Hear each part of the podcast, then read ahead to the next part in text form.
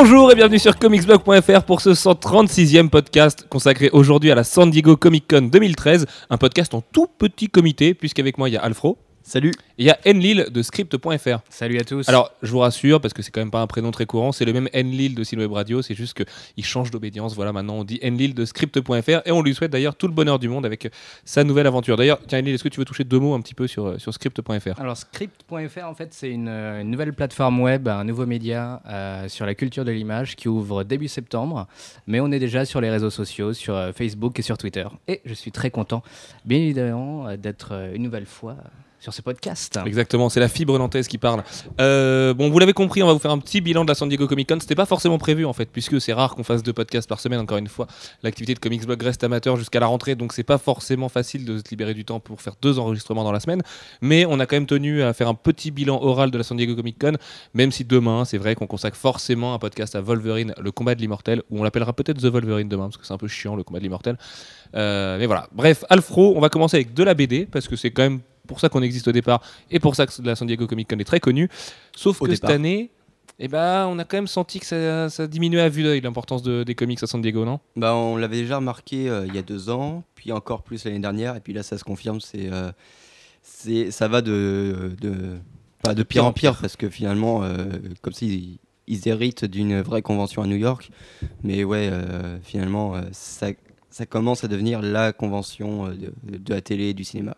En fait, on l'a vu avec un truc tout simple. Moi, dans mon dossier, j'étais peut-être un petit peu dur, effectivement, en disant que les Indés étaient complètement absents et tout, mais Image. Ça faisait deux ans qu'on disait qu'ils volaient le show à San Diego et qu'ils faisaient des annonces qui étaient quand même mieux que Marvel et DC. Et on se souvient de l'annonce de Fatal euh, en 2011, de l'annonce de Saga en 2000. Non, Saga c'était aussi en 2011. Euh, Enfin voilà, tous les ans ils annonçaient des séries de malades mentales. Et euh, là cette année, bah, ils ont décidé de faire la Image Expo le même week-end que la Comic Con Paris, c'est-à-dire il y a deux semaines. Et donc du coup, bah, ils savaient plus rien à annoncer. Ils ont annoncé une série en fait, la Image. Donc forcément qu'ils étaient vachement en retrait par rapport aux autres années. Oui, et puis euh, ils ont annoncé les grosses séries, parce que la série qui restait, c'était, euh, rappelle-moi vite fait. Rappelle-moi vite fait, tu es bien gentil, mais je ne l'ai pas sous les yeux, euh, mon cher Alfro. Euh, ouais, non, mais voilà, les, les- les gros, gros trucs, les, les big guns, ils ont sorti tout ça pendant la Image Expo, au tout début d'ailleurs de la Image Expo, serein. C'est Dead Boy Road de Justin Jordan, qui a quitté DC d'ailleurs au même moment et qu'il a quitté Superboy. Oui. Et euh, voilà, c'est. euh, J'ai pas envie d'être méchant avec Justin Jordan, mais c'est- il fait pas partie des gros noms. Et, euh, Pas encore, mais c'est un mec qui est très bon. Et en plus, c'est dessiné par Matteo Scalera, qui lui fait, commence à faire partie des gros noms européens au moins, au niveau Et des lui, il dessinateurs. se tape quand même deux séries chez, chez Image, du coup. Ouais, tout à fait. Il a sa série avec Rick Remender, euh, Black Science. Et il bosse très très vite et très très bien, donc euh, finalement tant mieux. Du côté des gros, bon, si chez IDW on a quand même la réédition de The Max de, Max, de Sam Kiss. Bon, faut en parler parce que c'était un petit événement en soi. C'est vraiment le meilleur des années 90 qui revient. Chez Dark Horse, euh, bah là c'est vraiment Podzob pour le coup. Euh, ouais, ouais, j'ai pas le souvenir de. Bon, il y a eu des, des- des toutes petites annoncettes, mais vraiment rien du tout. Là où on s'annon- on- là, on s'attendait à des vrais gros trucs. Mike Mignola était sur place, par exemple. Mike Mignola, en fait, il est venu, il a fait deux trois sketchs à ses fans et puis il est reparti chez lui Ouais, le samedi. il a donné euh, des interviews pour dire qu'il était hyper content de Hellboy in Hell, que fait Gredo, c'était vraiment un mec euh, qui pensait plus talentueux que lui. Enfin, il a fait, euh, il a fait son commercial, euh, mais toujours sympa. Donc, Oui, Mike Mignola est toujours hyper sympa. Euh, du côté d'Aspen, à part une belle fête où il y avait des cosplayeuses à moitié nues, bah, on n'a pas noté grand chose. si ils ont annoncé quatre séries, Aspen. Oui, mais, Mais on n'a pas noté grand chose. sortiront peut-être en 2014. Voilà. mais, Le problème, c'est qu'avec Aspen, on a quand même tendance à se méfier puisque tout ce qu'ils annoncent ne sort jamais. Donc, c'est forcément un petit peu embêtant. ouais, et puis voilà ce qu'ils ont annoncé. c'est- Il n'y a aucun gros nom euh, dans ce qu'ils ont annoncé. Et puis, euh, Bon, ce- ceci dit, ça peut, ça peut, veut pas forcément dire qu'il y aura pas de bonnes surprises derrière. hein. Aspen peut avoir des bonnes séries. Là, ils ont euh, Bubble Gun qui est pas si mal que ça. Finalement, moi, je les ai lus et, et c'est pas si horrible que ça. Donc euh, voilà, Aspen, faut c'est pas, pas un studio quoi. qui va bien, c'est sûr, mais euh, le grand absent quand même. Et ça commence à gonfler tout le monde. C'est que Joe Benitez avait dit qu'il serait à San Diego avec le premier numéro de Lady Mechanica, la série régulière. Résultat, rien du tout. Euh, il en a même pas parlé. Joe Benitez, je sais même pas s'il était présent sur place d'ailleurs. Il me semble pas qu'il était à San Diego.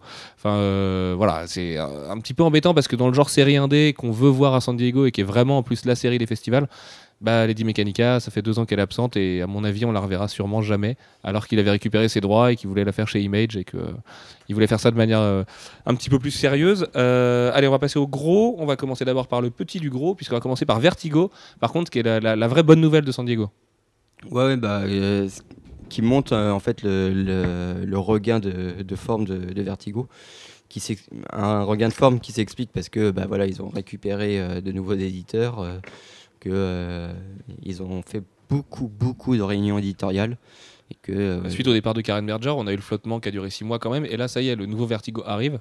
Alors on le voit avec des séries comme Brother Lono qui existent déjà, The Wake et compagnie, mais on a aussi le retour de Peter Milligan, on a le retour de Grant Morrison qui sont quand même les deux parents, Ouais. enfin qui font partie des parents de, de- de Vertigo. Ça, ça, va, ça va bien en fait chez Vertigo là. Ouais, ouais, et puis. euh, Du il y a- Sandman. euh, Et voilà, il y a Sandman, ils ont montré des images de Sandman là-bas.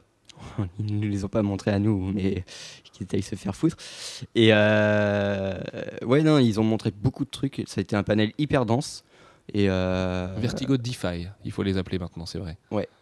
Alors, euh, par contre, DeFi, on n'a pas eu d'explication. Non, on n'a pas d'explication sur le pourquoi du DeFi, mais euh, par contre, dans vos comic shops, d'ailleurs, si euh, vous fréquentez les comic shops indépendants, vous devez avoir normalement euh, un petit numéro gratuit de preview de Vertigo DeFi, du coup, où vous avez plein de titres qui vont arriver d'ici la fin de l'année et qui est en plus assez calibré avec San Diego, puisque c'était dans ce petit truc qu'on apprenait que Grant Morrison allait revenir, ce qu'il a confirmé trois jours après à San Diego.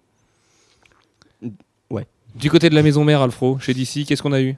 Euh, on n'a pas eu grand-chose. Bah, déjà, leur grosse annonce, celle qui pouvait être possiblement une grosse annonce, euh, c'était Harley Quinn. Ils l'ont annoncé 4 jours avant. Alors, C'est- quand même assez symptomatique justement du, du fait que maintenant je pense que les éditeurs de BD ont compris que San Diego c'était vraiment la toute puissance d'Hollywood et, euh, et des, des studios, du jeu vidéo, des trucs, même si les jeux vidéo avec le 3 ont été vachement plus discrets que l'année dernière cette année, euh, on pourra toujours nous dire qu'il y a un jeu de cartes, euh, un jeu de cartes X-Men et un jeu iOS pour Thor, mais bon finalement on s'en fout un petit peu.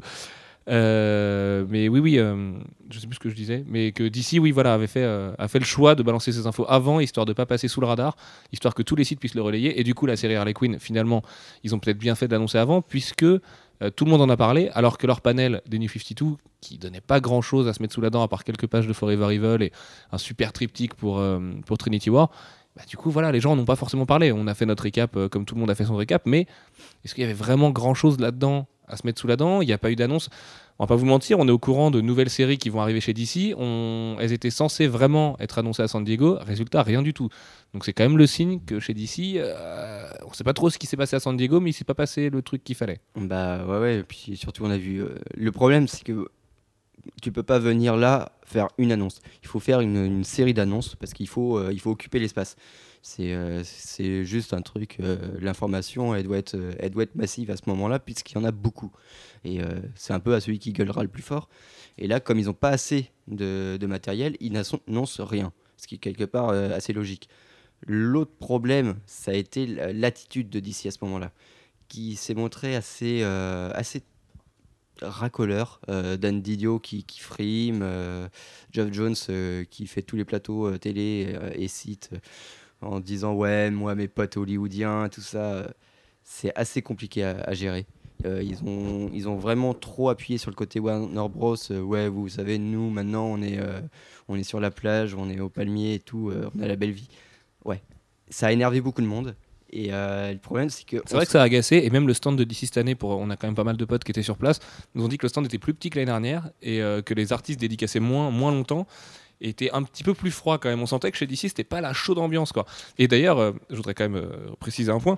Vous êtes beaucoup à nous dire ouais, vous êtes anti, vous êtes anti DC en ce moment et tout. C'est pas du tout le cas. On vous rassure, on aime autant DC. D'ailleurs, Alfro préfère DC à Marvel quasiment. Donc euh, Non, Et, historiquement, je préfère Marvel. Il faut... Voilà. Après, il faut remettre dans le contexte qu'il y a un an, quand DC allait très bien, on était aussi les premiers à dire que DC allait très bien et que chez Marvel c'était de la merde. C'est juste que voilà, c'est le vent tourne et qu'aujourd'hui DC, bah, ça va moins fort que chez Marvel. C'est pas catastrophique, mais ça va moins fort. Chez Marvel, en face, Alfro, ça a été très bien cette Diego Comic Con. Oui, bah, Ils sont arrivés avec pas grand chose. Ouais. Ils n'avaient pas grand chose à annoncer, sauf que ce qu'ils ont fait, c'est qu'ils ont annoncé Amazing X-Men, qui, comme ça, sans le concept euh, un peu fumeux, un peu puant, machin, allez, on va mettre du Amazing et du Astonishing partout. Sauf que on se retrouve avec une série qui fait revenir euh, un personnage qui était mort depuis longtemps et qui est quand même plutôt intéressant pour les fans. Euh, et puis il y a Ed McGuinness au dessin, Ed McGuinness qui rebondit après un arc absolument génial sur Nova. Et puis en plus, son premier visuel montre qu'il garde cette ligne. euh, Oui, il garde, ce, musculeuse. il garde ce nouveau dessin euh, qui, lui va, qui lui va beaucoup mieux d'ailleurs que le dessin musculeux qu'il avait euh, sur, sur Hulk. Et puis le, panel, le panel de Marvel, c'était quand même autre chose. C'était de la bonne humeur, ça déconnait. Stephen Walker et Nick Lowe, donc l'éditeur de Spider-Man, enfin de tous les titres Street chez Marvel, et Nick Lowe, l'éditeur des titres X. Les mecs, bah voilà, c'est des bouts en train à chaque fois. Là, ils ont été énormes. Joe Quesada était de bonne humeur. Il y a même eu un moment hyper émouvant quand Peter David a remercié tout le monde pour le soutien qu'il a reçu pendant sa, convalescence. C'est voilà, ils, savent faire les choses. euh, pas, que je dis euh, qu'ils ont instrumentalisé euh, les problèmes de santé de Peter David, mais voilà, c'est ils sont quand même là assez intelligemment. Ils occupent, enfin voilà, ils, conversent avec le public. ils ont quand même révélé des trucs pendant les questions-réponses. Ce qui, mine de rien, n'est pas rien. Hein. Oui, oui, il y a eu pas mal de révélations pour Marvel, des petites révélations, mais il y a eu pas mal d'éclaircissements de, de, par rapport au futur, par rapport à tout ça. Pas de Marvel Now seconde vague. Alors on pensait hein, qu'on aurait la, la, vraie seconde vague de titres Marvel Now qu'à l'arrivée. Est-ce que Amazing X-Men en fera partie? Est-ce qu'on aura d'autres choses pour novembre? A priori, c'est quand même très très faisable. Euh, les sollicitations devraient prouver des nouveaux titres qui sont quasiment la seconde vague de Marvel Now. Après, euh, Quesada a aussi expliqué qu'il voulait pas justement parler en vague comme d'ici et qu'ils allaient juste rajouter ponctuellement quelques séries ça et là parce que c'est pas leur politique en fait de garder 52 titres et d'être euh, très carré sur la numérotation, tout ça. De toute façon, la numérotation chez Marvel, il y a des titres qui sortent deux fois par mois, d'autres une fois par mois. Là, regarde, en un an, euh, Thor va être au 10 alors que All New X-Men va être au 15. Enfin voilà, c'est vraiment pas, pas leur cheval de bataille de d'avoir ce genre de numérotation très très carré façon DC. Après, j'aimerais juste quand même mettre un truc au crédit de, de DC. C'est l'annonce d'un second volume de Wednesday Comics, même s'il n'est pas du tout commencé. Ils ont dit bah c'est en discussion. C'est en réflexion, Mais mm. ils attendent Marc Chiarello, qui est vraiment le, la caution, un peu euh, parution euh, décalée chez DC, qui serait occupé sur autre chose en ce moment et qui est du coup pas dispo. Bah ouais, le mec il bosse quand même avec, euh, avec Juxtapose. Ça, voilà, ça prend du temps. Ça prend du temps, c'est quand même un gros truc. Donc voilà, c'est. Juxtapose qui est un magazine d'illustration hein, qui paraît tous les mois aux USA. Et voilà, c'est un auteur aussi, donc voilà, c'est pas le mec le plus dispo du monde. Mais euh, voilà, c'est ils n'ont pas du tout fermé la porte, bien au contraire. Euh, c'est une vraie bonne nouvelle parce que Wednesday Comics, c'était un des plus beaux trucs qu'ils aient sorti ces dernières années. C'était euh, vraiment couillu en plus dans l'idée. Dans Donc non, ça c'était vraiment la, très très bonne nouvelle. Enlil, comment tu l'as ressenti un petit peu du côté des comics, toi, cette San Diego Comic Con? Toi qui, contrairement à nous, est déjà allé sur place en plus. Oui, deux fois. D'ailleurs, c'est une très très belle expérience. J'espère qu'on ira tous ensemble. D'ailleurs, on fera un podcast. Exactement, on fera un podcast l'année prochaine. L'année hein. prochaine, on se fera un podcast à San Diego. Exactement. On peut déjà vous dire d'ailleurs de manière sûre qu'on sera à New York cette année et qu'on vous prépare des très belles choses comme des reportages chez DC et chez Marvel. On va vous présenter les bureaux des différents éditeurs, on va discuter avec eux, essayer de comprendre comment sont faits les comics, euh, quel est le travail d'un éditeur comme Stephen Walker justement qui a accepté de passer une journée entière avec nous pour nous présenter les bureaux et nous présenter son boulot. Euh, comment ça se passe quand il reçoit des planches, quand il doit paniquer euh, et appeler ses artistes à l'autre bout du monde sur Skype parce qu'ils n'ont pas rendu leur planche à l'heure, tout ça. Ça devrait être une belle expérience. Et puis la New York Comic Con en plus devrait, a priori, nous apporter beaucoup, beaucoup, beaucoup plus d'annonces en termes de comics. Bah, ça, c'est du teasing, ça. C'est pas du teasing, on vous le dit, euh, ce sera fait. Voilà. Félicitations. Merci. Eh non, mais je pense que vous l'avez très bien dit. Euh, finalement, la Comic Con, en tout cas celle de San Diego, hein, c'est devenu beaucoup plus un, moyen pour les gros studios de cinéma de montrer et de tenter euh, déjà une sorte de stratégie marketing sur des gros films, euh, entertainment, etc. Et effectivement, bon, bah, les maisons d'édition ont un peu les boules de se faire écraser. rien que, par exemple, une, news sur Superman, Batman, le film qui va se faire, ça écrase quasi tout ce que peut faire un éditeur en termes de news.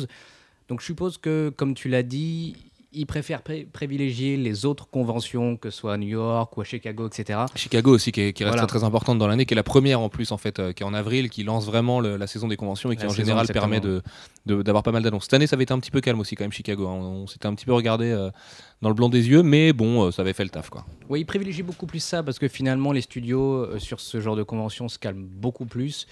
Et euh, il est peut-être beaucoup plus facile pour, pour les studios, pardon, pour les, pour les éditeurs et pour les, les dessinateurs et les scénaristes de parler beaucoup plus facilement et librement euh, des projets sans avoir cette pression un peu des, des gros studios et de, de l'argent un peu facile finalement. Et puis on va pas se mentir, hein, même les artistes, les scénaristes, tous les gens qui sont présents sur place, c'est les premiers à gratter à la porte pour être au panel des studios parce que tout le monde a envie de voir ce que prépare, parce que c'est une avalanche de stars San Diego. Même si on enlève du coup forcément tous les castings que vous avez vus, les Guardians, les Batman, Superman, encore que Henry Cavill n'était pas présent sur place, mais euh, on a aussi. Il, il, était, pas euh, sur le le panel de, Warner. Pour autant, il était sur le panel du 75e anniversaire euh, de, Superman. exact, Avec David Goyer d'ailleurs, qui a scénarisé Man of Steel. Mais on avait aussi IDW, par exemple, qui avait invité euh, David Duchovny et, et, Gillian Anderson pour, les, 20 euh, ans de, X-Files, c'est la saison 10 en comics.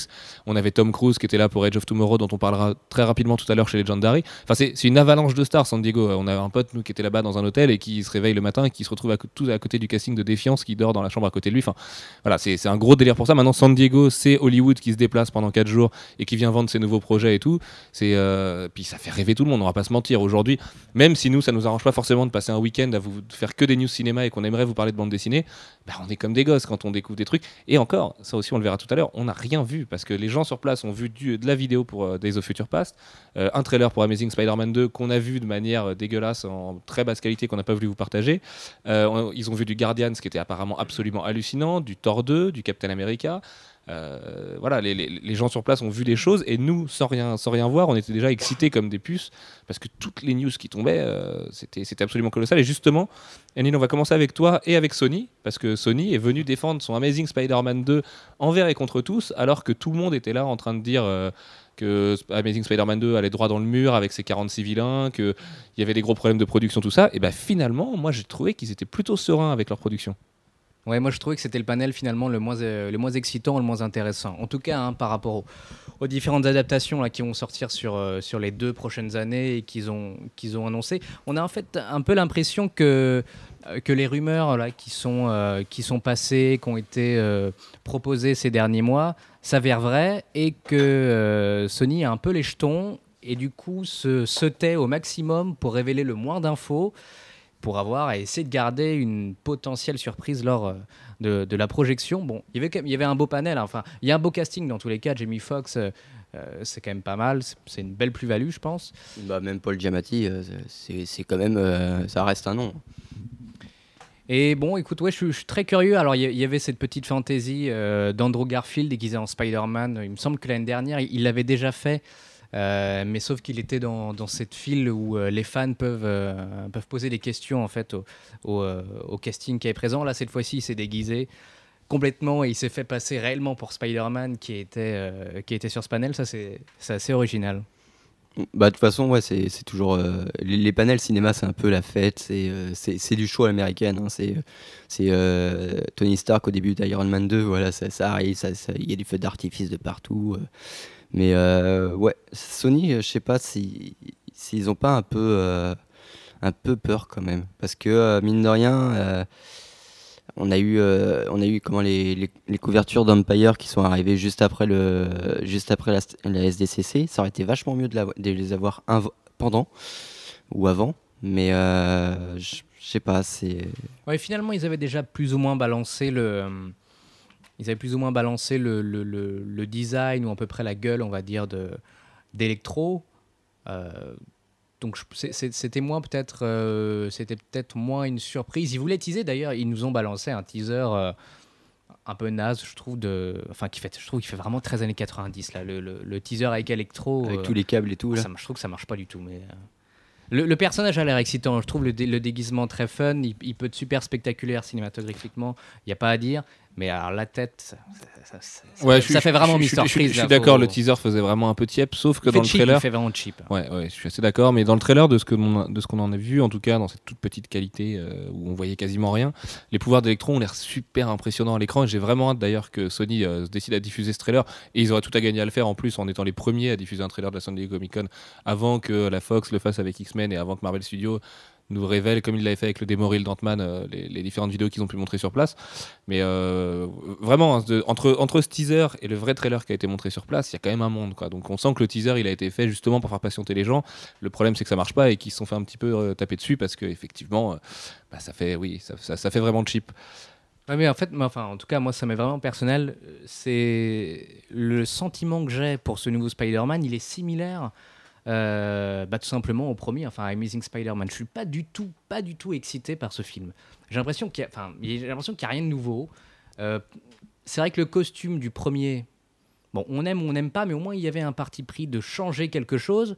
Euh, les réactions ont été, je pense, quand même pour la plupart assez négatifs. Du coup, ils se sont dit bon, on va, on va se retaper un costume euh, un peu à la Sam Raimi, on va mettre des, des il est quand même yeux plus, à la Ultimate. Il, il est plus classe que le costume de Sam Raimi. On- il est plus proche du costume d'Ultimate justement. Moi, je le trouve génial parce qu'il est tout fluet. Il a vraiment une grosse tête toute en forme de pastèque bizarre là. Il a des grands yeux et tout. Moi, je le trouve hyper beau ce costume. Il change aussi beaucoup parce que euh, la carrure d'Andrew Garfield, c'est pas la carrure pas de la de Maguire, ouais. Dans le 3, le mec, il est, enfin, il est quand même beaucoup plus baraqué. On sent que le gars, je sais pas, il a quel âge? 35 ans.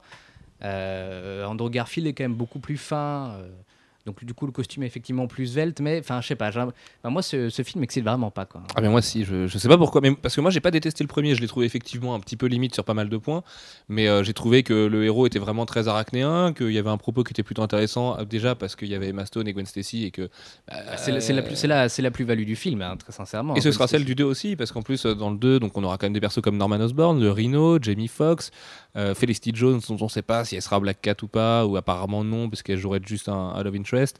Euh, c'est vrai qu'il y a la polémique sur Mary Jane Watson, en plus, qui n'a pas arrangé euh, la production du film, et on a l'impression que c'est un petit peu le foutoir chez eux, mais je sais pas, j'ai envie, envie d'y croire à ce film-là. J'ai envie penser qu'ils ont retenu les erreurs du premier et qu'ils vont essayer de faire un film beaucoup plus couillu. Il y a quand même les Sinister Six dedans, enfin, au moins, c'est ce que Mark Webb a envie de nous dire.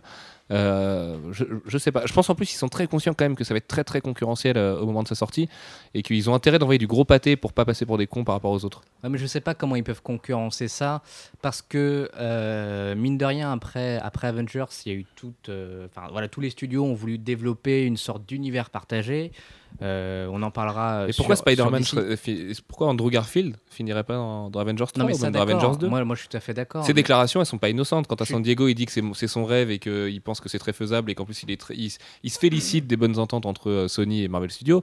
Moi, je me dis qu'ils ont tout à gagner parce qu'en plus, en termes de continuité, c'est vraiment pas difficile Ouais, de faire avaler que Spider-Man se passe dans le même univers qu'Avengers. Il suffit dans le 2 de mettre qu'il y a une attaque de Shitori et puis c'est réglé. Ils veulent pas lâcher leur, leur bébé. Moi, ce qui me gêne vraiment là-dessus, c'est quand euh, euh, Ivy Arad ou Mark Webb te sort, oui, on- avec, euh, avec cette, nouvelle, euh, cette nouvelle saga, je vais même pas dire trilogie, parce que le, le 4 est, C'est une quadrilogie. le, le- le 4 est déjà signé. On va ouvrir un, un univers partagé Spider-Man. Mais enfin, j'ai un peu du mal à comprendre ça parce que ça, ça s'appelle faire une saga en fait, tout Oui, simplement. c'est ça, ouais, non, C'est- ouais. Je veux dire, euh, en ce cas-là, Sam Raimi le faisait déjà l'univers partagé, c'est-à-dire que le le, euh, le Harry, Harry Osborn. Oui, non, mais c'est voilà, il- c'est juste le principe d'une suite, c'est que forcément que ce qui se passe dans, un, dans le 1 euh, influe sur le 2 et ainsi de suite. Mais Et ça, c'est- c'est c'est de l'abus de langage de Avi Arad. Et là, là-dessus, là-dessus peut-être que euh, Sony a un peu les jetons parce qu'ils n'ont pas d'autres licences. Et l'univers de Spider-Man, mine de rien, malgré, euh, une richesse certaine, est pas assez, euh, assez grand pour faire quelque chose, par exemple, comme Bah, c'est- la Fox euh, avec les X-Men. Carrément, c'est très autocontenu Spider-Man. Une fois que tu, tu vas pas le sortir de New York. Enfin, si tu pourrais le faire d'ailleurs, tu pourrais prendre des risques, mais euh, Ils le feront voilà, pas. ils, le, ils le feront pas parce à que moins de mettre Craven. Craven le chasseur, Ah, pourquoi par pas. exemple, ça pourrait être pas mal. pourquoi pas un film avec Craven, ça pourrait être excellent. Mais il y en a quatre euh, qui vont déjà griller tellement de, de vilains dans le 2 que il va falloir bien piocher chez les Sinister autres. Six, en plus. Tout à fait, tout à fait. Passons justement à une Lille à la Fox, tu disais avec euh, X-Men Days of Future Past, qui moi aussi m'a impressionné parce qu'ils avaient l'air tellement sereins avec leur film, alors que tout le monde est là en train de dire ouais mais il y a 436 mutants, vous allez nous refaire X-Men 3, votre script il a l'air trop compliqué, Euh, est-ce que, est que tout le monde est vraiment dedans, Omar Sy il colle pas à Bishop et tout ça, tout ça. Pourtant, Il a une belle perruque, place, moi, il a une belle perruque, moi j'aime bien. Ouais, je suis pas fan de la perruque. Peut-être que le chauve, ça aurait été mieux, mais. Ouais, je sais pas. Je t'avoue que mm, ça m'a pas choqué. J'ai- forcément un peu de mal. Quand, tu le découvres, t'es là, t'es euh, quand même, ouais, bon, euh, c'est un peu marrant parce que t'as l'impression qu'il a son petit rictus de doudou. euh, c'est doudou Bishop, quoi. Mais, euh, mais ça marche plutôt bien. Et, et puis, puis c'est hallucinant la confiance qu'ils ont. Les posters qu'ils ont balancés aujourd'hui qui sont magnifiques. Avec Très les inspiré d'ailleurs du d'un poster, vous pourrez, vous pourrez le, le chercher sur Google Images de Malcolm X, qui avait été réalisé par Spike Lee, je crois. Et euh, voilà, il y, a un- il y a un poster qui ressemble énormément, et je crois que c'est pas par hasard que ce soit Malcolm X, euh, parce que je trouvais que que dans le premier X-Men First Class, euh, l'idée Xavier Magneto, c'était un peu, enfin moi ça me, ça me rappelait beaucoup Luther King, Malcolm Ouais, X. tout à fait, ouais, carrément. Et donc sur Days of Future Past, studio serein, production qui a l'air de rouler tranquillement, le tournage est fini. Ils sont peinards, ils sont arrivés à San Diego en tongs et en short, euh, ils étaient tous contents d'être là, par Ellen Page qui a fait la gueule comme d'habitude. Ah mais c'est pas grave, on l'aime quand Elle même. faisait vraiment la gueule. hein. Elle faisait vraiment, photos, vraiment la gueule. hein. Ouais, ouais, ouais. Elle était vraiment pas contente d'être là. Mais euh, non, mais sinon, je sais pas. Moi, je trouve que enfin, autant la Fox me renvoie vraiment pas une bonne image et pour plein de raisons, que ce soit euh, Ouais, et dans leur First Class, production. je pense, euh, l'a prouvé. hein. Enfin, en tout cas, sur la promo d'X-Men First Class, c'était une ah, c'était c'était catastrophique. Faut se souvenir que sur X-Men First Class, les premières photos, ils se sont fait Même la gueule. Moi, Matthew Vaughn leur a sauvé le film en deux mois, il l'a tourné vraiment à l'arrache, a donné un film qui était franchement très correct au final, euh, qui même pour Jean-Victor qu'on salue euh, est le meilleur film de, de super enfin le dernier bon film de super-héros euh, de, depuis X-Men First Class, puisque selon lui Avengers et Man of Steel tout ça ne sont que des sombres merdes, mais ça ce n'est que son avis. Euh, là je trouve vraiment que la Fox, ils nous sortent un Wolverine, le combat de l'immortel, qui a vraiment pas l'air terrible, on le verra demain, on vous en parlera demain, mais euh, Qui sera toujours mieux pour autant, à mon avis, que, que Wolverine que le Origins. premier. hein. Tout à fait, ouais. Mais, mais tu, tu sens que. Tu sais, c'était un, petit, un petit peu ce sacrifice. euh, The Wolverine, ils se sont dit allez, on fait un film Wolverine parce qu'il était lancé. On appuie Aronofsky, c'est pas grave, on avait lancé la prod. On le finit, on le fait. Par contre, Days of Future Past, attention messieurs dames, on arrive l'année prochaine, nous aussi on sait faire l'univers partagé, on a plein de vengeurs, on a des acteurs qui sont ultra bankable parce que James McAvoy qui va se mélanger à Ian McKellen et à Michael Fassbender et à j'ai perdu son nom, euh, l'autre Charles Xavier. Euh, Patrick, Stewart. Euh, puis tous les autres, enfin voilà, le casting est international. En France, il est déjà vendu, tu le disais tout à l'heure en off, parce qu'il y a Omar Sy et que tous les Français iront le voir rien que pour Omar Sy jouer dans un film d'action. voilà, je, sais pas, moi je, le sens vraiment bien ce X-Men des of Future Past. Le casting, il est énorme. Il est vraiment énorme. D'ailleurs, on le voyait. Enfin, le, le panel X-Men, c'était énorme. Ils, ont que des mecs qui peuvent se vendre. Ils ont Jennifer Lawrence, elle a gagné un Oscar. Hugh Jackman, depuis le premier X-Men, il a monté, les mecs. Bon, même s'il n'a pas, il pas la meilleure des filmographies, mais tout de même, il a quand même bien monté. ils, ont que, ils ont que des valeurs sûres, même Fassbender. Il, ne cesse, ce mec. Euh, il ne cesse de monter. Enfin, ça, fait plaisir. Maintenant, euh, j'attends vraiment, vraiment euh, de voir le film, comme tu l'as dit. Soit, soit c'est simple, hein. soit c'est un X-Men 3 bis on va en avoir plein partout, genre on va avoir des mecs deux secondes et euh, bon, ça sera bouclé. Ou soit ils vont essayer de taper quelque chose un peu à l'Avengers, beaucoup plus science-fiction, peut-être un peu plus barré. Il y, a, ce côté aussi années 70, hein, je pense, qui, a souligné avec, on a l'impression, un Charles Xavier un peu, euh, un peu, je sais pas, un peu baba, euh, démoralisé au pas possible. Ça, peut être une belle surprise, mais apparemment déjà à la fin de Wolverine, il, risque d'avoir une. Enfin, même pas les risques, c'est certain. Il y aura une petite surprise. Ouais, moi, ce qui, me plaît énormément, en fait, c'est la DA du, film. Parce que, alors, déjà, il y a les posters euh, promo qui sont euh, juste d'une intelligence incroyable. Quand tu vois euh, que ce soit les, fausses pubs de Trask qui sont. Euh, alors, il y a plein de gens qui ont détesté les, nouveaux euh, visuels euh, des Sentinelles. Et pourtant, je le trouve assez fidèle, hein, finalement, bah, aux originaux, un peu plus modernes, mais. Ouais, voilà, en violet et bleu, franchement, ça passerait pas. C'est voilà, il faut au moment, il faut se dire que ça va être sur grand écran. il faut que ça, ça, reste crédible. Et ils ont gardé le violet, hein, quand même. Oui. Et puis, puis bon, voilà, il y, a un clin d'œil très appuyé à Terminator. Euh, c'est sympa, c'est hyper bien fait. Euh, les, posters en X sont, sont d'une intelligence incroyable. Donc, déjà, la Fox a, recruté des graphistes. Donc, euh, ça, veut dire que ça va mieux. Et, puis même les quelques costumes qu'on a vus là sur les, photos, que ce soit, bon, bah il y a Bishop avec Omar Sy, mais mais même euh, que ce soit Xavier ou Magneto et compagnie, ils sont quand même. On, sent le côté euh, apocalypse, euh, le, côté un peu Mad Max de la chose qui, est, qui est bien fait, qui est bien teasé, qui est bien. Enfin, ils ont bien cerné l'univers où ils voulaient aller. Et je pense que ça va être hyper maîtrisé. Et bon, après, faut voir sur pièce. Hein. on n'a pas le scénario et je sais pas si, si on arriver à sortir de toute toute leur euh, multitude de, personnages, mais, euh, mais ça a l'air quand même hyper bien pensé en aval, en amont. De toute façon, la Fox a tout à, tout à y gagner parce que euh, First Class avait, je pense, une bonne réception critique au niveau de la presse et, du, public. Pour autant, c'était pas vraiment un carton. en termes de box-office, même je crois que c'était même pas très bon en fait. Donc, euh, du coup. Euh, ça, ça, avait été correct, hein. il, avait quand même fait du bénéfice. Le, euh, film, il a remboursé, mais c'était pas fou. Enfin, non, c'était pas fou. C'était pas du tout dans la logique des adaptations de comics aujourd'hui. C'est le qui a le moins marché. Oui, c'est ça, ouais, tout à fait. Et bon, alors, du coup, les mecs. ils sont un peu obligés de relancer la machine et ils savent très bien que s'ils faisaient, enfin s'ils avaient directement sorti un X-Men 4 après le 3, pas sûr que ça marcherait. Maintenant, ils sont assez intelligents pour éventuellement nous balancer un 4 puisqu'on on nous remet euh, au goût du jour l'ancienne trilogie avec les anciens acteurs. Anna Paquin, par exemple, euh, je sais pas, la, gamine, elle avait 15 ans, je crois, quand elle faisait le premier X-Men. Maintenant, elle en a, je sais pas, 15 de plus. Oui, puis elle a, elle a, eu une carrière, 13 ans, ça fait 13 ans que le premier X-Men. Ouais.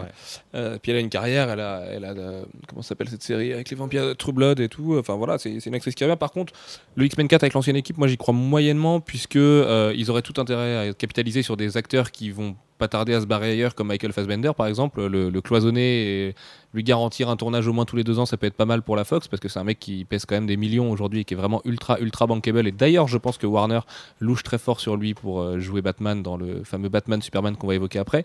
Euh, c'est un peu un champ du signe Days of Future Past. Si ça se plante, à mon avis, la Fox va pas insister trop longtemps non plus avec les X-Men, mais ça se plantera pas. Le film a vraiment toutes les cartes, euh, toutes les cartes en main pour réussir et Et je pense que les gens, en plus, sont assez. Le grand public est assez intelligent, enfin, se souvient suffisamment bien des X-Men pour savoir ce qu'ils vont voir, en fait. Se dire, ah, mais t'as vu, c'est marrant, ils vont mélanger celui d'il y a deux ans avec les anciens et tout. Et en fait, t'as vu, tu te rends compte, c'était les mêmes mecs, mais là, ils vont se rencontrer. Et en plus, ça se passe dans un univers alternatif un peu post-apo. Faut pas oublier, en plus, que l'esthétique post-apo, c'est pas un truc qui est vraiment au goût du jour aujourd'hui. Bon, il y a certes, il y a Mad Max qui revient, il y a vraiment un revival des 80s qui, arri- qui arrive à Hollywood, mais euh, ça fait longtemps qu'on n'a pas vu du vrai post-apo au cinéma. Et j'espère en plus que ce sera vraiment ce parti-là. Et avec une société vraiment bien pourrie, avec Trask Industries qui est vraiment hyper puissant, des sentinelles partout, des mutants obligés de s'allier alors qu'ils veulent pas forcément s'allier au départ, qui viennent de qui ont des backgrounds super différents. Tu le disais avec un, un Charles Xavier qui peut être par exemple hyper hippie, hyper babacool, super résigné dans sa condition de, de chef des mutants et tout, euh, avec un, un Patrick Stewart, le Charles Xavier du, du futur, enfin non, enfin le Charles Xavier du présent du coup, euh, qui lui est quand même très très droit dans ses bottes, qui a vécu plein de choses et tout, et ça, ça peut donner un vrai grand film quand même. Ouais, je pense pas que ça se plantera parce que j'ai bien l'impression que dans tous les cas, ça sera pas une surprise, mais Wolverine va être encore le personnage principal puisque Oui. Hugh Jackman a dit qu'il avait une scène avec tous les acteurs. C'est magnifique. Euh, pour autant, moi, ça m'étonnerait pas qu'il fasse quand même un, X-Men 4 parce que euh, la Fox veut faire un peu, enfin, veut utiliser la même méthode que Marvel Studios et Disney, à savoir un univers partagé. Alors. Y aura-t-il ou non X-Force Bon, le scénario est en cours, on verra si ça se valide ou pas. À mon avis, la rumeur qui veut qu'Apocalypse soit le vilain d'un univers partagé euh, chez la Fox est très très vrai parce que c'est pas la première fois qu'on l'entend. ça et le fi- logique. Le film X-Force, ils auraient tout intérêt à le faire parce que Hugh Jackman n'a pas non plus encore 15 ans devant lui pour jouer Wolverine et que le mettre en leader d'une équipe super violente maintenant, ce serait peut-être la meilleure chose à faire. Oui, mais est-ce que ce sera justement le, le X-Force, euh, dernière mouture qu'on connaît, et avec euh, Wolverine en chef d'équipe? Je suis pas sûr. Non, mais tu peux avoir un X-Force avec Bishop, tu peux Oui, introduire tu- Domino, Tu peux avoir un, X-Force euh, avec Wolverine qui fait juste un tout petit caméo. aussi, mais je pense que Wolverine sera leader de son équipe parce que les films Wolverine, à mon avis, si on en a un troisième, c'est que c'est un miracle et tout dépend en fait de la réussite de euh, The Wolverine qui a priori pas parti pour faire un méga carton. Donc euh, ouais, non, tu- au moins Wolverine, tu le recycles comme ça, tu vois, ça fait un peu ton Wolverine et ses copains, sauf que ça s'appelle X-Force, qui sont hyper violents, qui ont des costumes noirs, qui avec une équipe de mecs super badass, dont certains ont été introduits dans Days of Future Past, avec un vilain qui est Apocalypse, qui est euh, aujourd'hui qui a, qui a le même genre d'aura que Thanos en fait. Marvel Studios a quand même prouvé à tous les studios Ouais, qu'on un pouvait mettre un vilain euh, qui était inconnu et qui était même méconnu chez beaucoup de fans de comics mais que ça pouvait marcher. Ouais, mais le design, tu peux t'en accommoder du design. Enfin, si tu veux, évidemment que si tu mets l'apocalypse euh, qu'on connaît nous avec à l'écran. Ouais. il aura un petit peu l'air ridicule, mais tu peux lui faire un design super badass et tout, reprendre un bishop, euh, prendre les mutants les plus borderline de l'équipe et puis euh, et puis roule quoi. Et puis, et puis Deadpool, et puis pourquoi pas Deadpool d'ailleurs, parce qu'on n'en parle pas, mais ils ont toujours la licence de Deadpool. Ryan Reynolds insiste, moi j'aimerais qu'il Ouais, insiste il un fait peu moins. peine, ce mec, hein. Ouais, il fait la peine, ouais. Ouais, il fait de la peine là, et encore plus avec euh, RIPD. R- R- RIPD marche pas. Il faisait une voix dans, le- dans le film de DreamWorks Turbo, ça marche pas. Ce, ce mec, euh, Il est divorcé de Scarlett Johansson. c'est euh. c'est foutu, mais je, je sais pas ce qu'il y a à foutre. Non, mais je, je- je comprends pas. Une- Bon, on en a déjà parlé plein de fois dans les podcasts, mais ce mec est une énigme. Il doit être copain avec beaucoup de monde à Hollywood. C'est pas, c'est pas possible autrement. Bref, Enlil, passons aux deux mastodontes et on va commencer par le plus petit d'entre eux. Non, je dis ça juste pour te provoquer. Avec Warner. Salaud. Et Warner, alors le problème, Attends, attends, attends, attends, attendons là. Pourquoi tu dis que d'abord c'est le plus petit euh, d'entre les parce qu'en termes de, en termes de réussite commerciale, euh, Marvel Studios écrase absolument tout aujourd'hui. Enfin, je veux dire, euh, si on prend. les- Oui, mais ça n'a rien à voir là. On parle de, on parle de l'impact de l'annonce. Ah ouais, mais même l'impact de l'annonce. Moi, mais justement, on va en reparler, on va Moi, mettre ça face à face, Je mais pense que l'impact de l'annonce d'un Superman Batman a eu beaucoup plus ah bah, je, d'écho. ah bah, je suis Attends, pas même, sûr. Même hier sur Le- M6, ils ont fait un reportage. Ouais, Ah, mais fo- forcément que ça a plus d'annonces, c'est un nouveau film. Mais... Avengers 2, on savait, on- enfin, tout le monde savait qu'il allait avoir un, déjà, tout le monde savait qu'il allait avoir un Avengers 2. On se doutait bien qu'ils allaient faire un pipeau ou je sais pas quoi à la Comic Con. Euh, Warner DC, on savait pas trop finalement ce qu'ils allaient nous balancer. Bah, on était- de Man of Steel. On était, on était au courant, mais de toute façon, ce film-là, c'est Man of Steel, Batman Superman, c'est Man of Steel Oui, mais 1.5. D'accord, mais on savait qu'il y aurait un Man of Steel 2 avec Lex Luthor et Batman. Ils ont transformé ça en Batman versus Superman. on savait oui et non quand même. Euh, C'était pas. euh, Et justement, pour revenir sur on le savait oui et non, ce qui est quand même triste avec Warner, c'est que ça a fuité deux heures avant euh, l'annonce officielle, qu'il y avait donc le Batman Superman en 2015, le Flash en 2016 et euh, Justice League en 2017. Moi, ce que j'ai pas aimé de la part de Warner et ce que j'ai pas trouvé correct, c'est de pas avoir fait un mot sur le fait que Justice League était repoussé. Parce que Justice League a été annoncé euh, quand même euh, de, de vive voix de, de- de leur part. Ils ont dit on fait un, un Justice League en 2015. Là, ils ont rien dit. Ouais, C'est- moi, j'ai jamais, j'ai l'impression que c'était quand même plus des, des rumeurs ce 2015 que. ils, ils- ils en ont quand même parlé plusieurs fois. Évidemment, il n'y a pas eu de grande déclaration dans un, dans un temple des geeks comme San Diego, mais Ouais, plusieurs enfin, fois, ils ont dit euh, Justice League en Avengers 2015. devait et- sortir aussi à la base, il me semble, en 2011. Ils l'ont décalé d'un an. hein, donc, euh, Oui, mais, oui, mais c'est pas pareil, parce que tu avais autre chose derrière. Bon, bref, parlons justement de cette annonce de Batman Superman et du super discours. Moi, j'ai adoré l'attitude de Zack Snyder, qui était comme un gamin euh, de- devant son public et de- Ah, de- sur fou, son hein. pupitre. Il Ah, il était fou, il était Fou, dingue. Et l'annonce était quand même plutôt belle, franchement, il faut l'avouer, ouais, avec un discours qui vient de Frank Miller et tout. euh, ouais, le mec le mec qui jouait donc le chef de l'armée dans Man of Steel. Ah d'accord, ok. C'était lui, ouais. pas pigé, Ouais, ah ouais, non, il a une voix, une voix magnifique, je trouve. Enfin, très, très rock, ça marchait. Avec sa façon d'enlever ses lunettes au ralenti, très Ouais, calculé le et mec tout. était ouais. venu beau gosse en plus, tu vois, là, petite veste et tout. Ah non, moi je trouve que c'était une belle annonce. D'ailleurs, euh, je pense que vous l'avez posté sur, euh, sur Comics Blog, cette, euh, cette vidéo, enfin il y en a deux, trois qui tournent, où euh, effectivement on voit le mec qui annonce, euh, enfin qui, qui, qui lit cette, euh, cette ligne de, de Dark Knight Returns, et ensuite où il y a la vidéo qui, qui arrive et les, les gens ils, ils explosent. C'est ça aussi, hein, ce qui est, que je trouve super intéressant à la Comic Con et qui est, qui est très, très puissant, c'est l'enthousiaste, euh, l'enthousiasme pardon que, que, que le public et que des annonces. Enfin, c'est con, hein, c'est- c'est c'est juste de logo qu'on voit finalement. Ouais, pour, mais pour autant, les gens, ils sont devenus complètement barjots. En, en termes de communication, il y a eu un, un tout petit truc, mais qui fait beaucoup. C'est que le logo euh, HQ, euh, enfin High Quality, euh, on l'a eu. euh, il a été diffusé sur Internet 3-4 heures Ah, mais après. ça, c'est du, ça, c'est du fake, ça, non? C'est un fan-made? Il il est pas vrai ce logo, il faut faire attention. Même s'il s'appelle Official, ce logo c'est un fan-made. Le vrai logo n'a pas été diffusé. Le seul logo qu'on a. Ouais. De toute façon, en fait, le fan-made a vraiment été fait sur la base du logo de la Oui, très belle photo qui a été prise du, de l'officiel. Donc évidemment que le mec l'a reproduit à l'identique. Mais euh, c'est pas un vrai logo Warner. Warner ben n'a voilà. pas diffusé de logo après. Ah, c'est en- c'est encore pire euh, que ce que je pensais. C'est que quand tu fais une annonce comme ça, de toute façon, tu te mets euh, les, les sites euh, dans la poche euh, au même moment et t'envoies un, un- un, pas un dossier de presse, mais un office. Ils ont Un envoyé un communiqué. de presse. Hein. Oui, mais tu mets le logo avec. C'est Non, ça. parce que je pense qu'ils sont, si, ils il sont- faut avoir ils sont- une. ils sont pas certains sur le logo. Non, mais il faut avoir un impact visuel. Tu t'en fous. Tu t'en fous. À la limite, tu le retouches plus tard. Mais il faut avoir un impact visuel fort à ce moment-là parce qu'il faut, euh, faut faire rentrer l'information à l'aide euh, d'un support graphique. Je suis assez d'accord. Pour Guardians, par exemple, on avait eu un premier logo l'année dernière. Euh, cette année, ils l'ont changé. Et c'est pas grave qu'ils l'aient changé. Dire, les gens, tout de suite, tu voyais ton logo. Et un logo, c'est con, mais ça parle aux gens. Ça, ça ancre le truc dans la réalité, en fait, tout simplement. C'est que tu te dis, putain, le film existe. Juste parce qu'il a un logo, il existe. Et là, c'est vrai que c'est dommage que Warner l'ait pas diffusé. Mais en même temps, moi, j'aime aussi ça.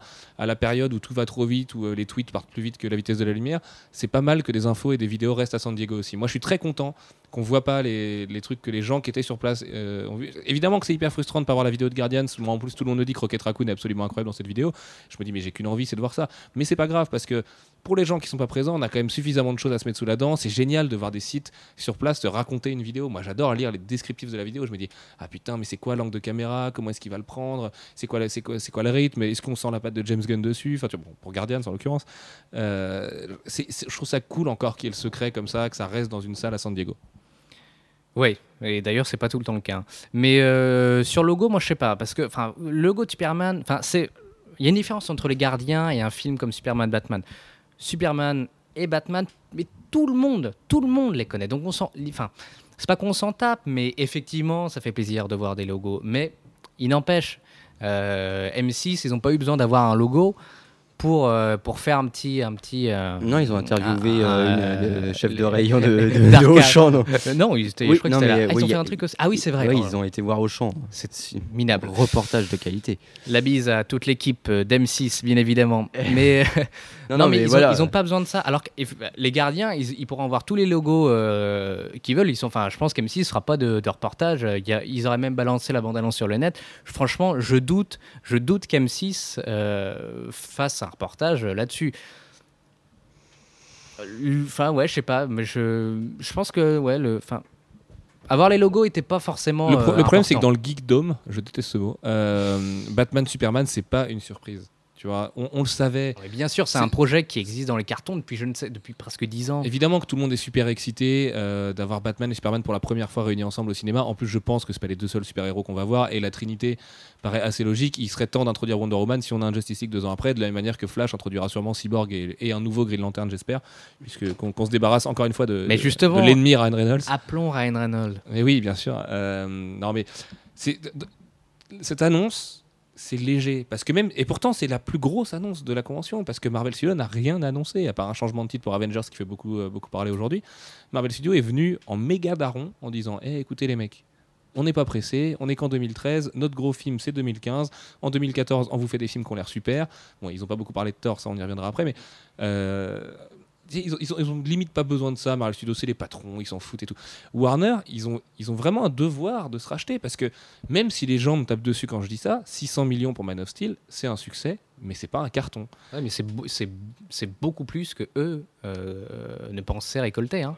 Oui, mais Ah non, non, je, moi, pense, je pas, pense que non. Warner Ils- a surtout ils, envie. ils- ils avaient en prévision un démarrage à 80 millions. Oui, mais je pense, 80 je millions. pense aussi qu'ils ont très envie d'avoir une nouvelle poule aux œufs d'or comme l'a été Harry Potter et qu'ils voient en Mais DC bien cette évidemment, poule aux d'or. franchement, moi qui est pas trop, euh, pas trop fan des prévisions de box-office, alors là, je parle même pas euh, d'une prévision qui avait été faite sur Star Wars. Pour moi, c'est évident, mais c'est évident qu'un film Superman-Batman mais dépasse le milliard. Mais faut- franchement, c'est, Tu crois? Ouais, Oui. On prend les paris aujourd'hui? Bah alors je, là, je suis comme- pas sûr. Oh, bah alors là, comme tu veux, suis pas sûr. comme tu veux. Ouais, et voilà, et voilà. Et le gros couac, comme dit Alfro euh, en off là, c'est que c'est encore Nolan à la production. Non, mais il est, il est en exécutif, Oui, il, mais il il fait a- rien. Il oui, sera mais- même, il sera pas nommé. Mais il non, sera pas parce que, nommé. mais, mais parce que pour Man of Steel, il a dit la même chose. On l'a senti la patte Nolan.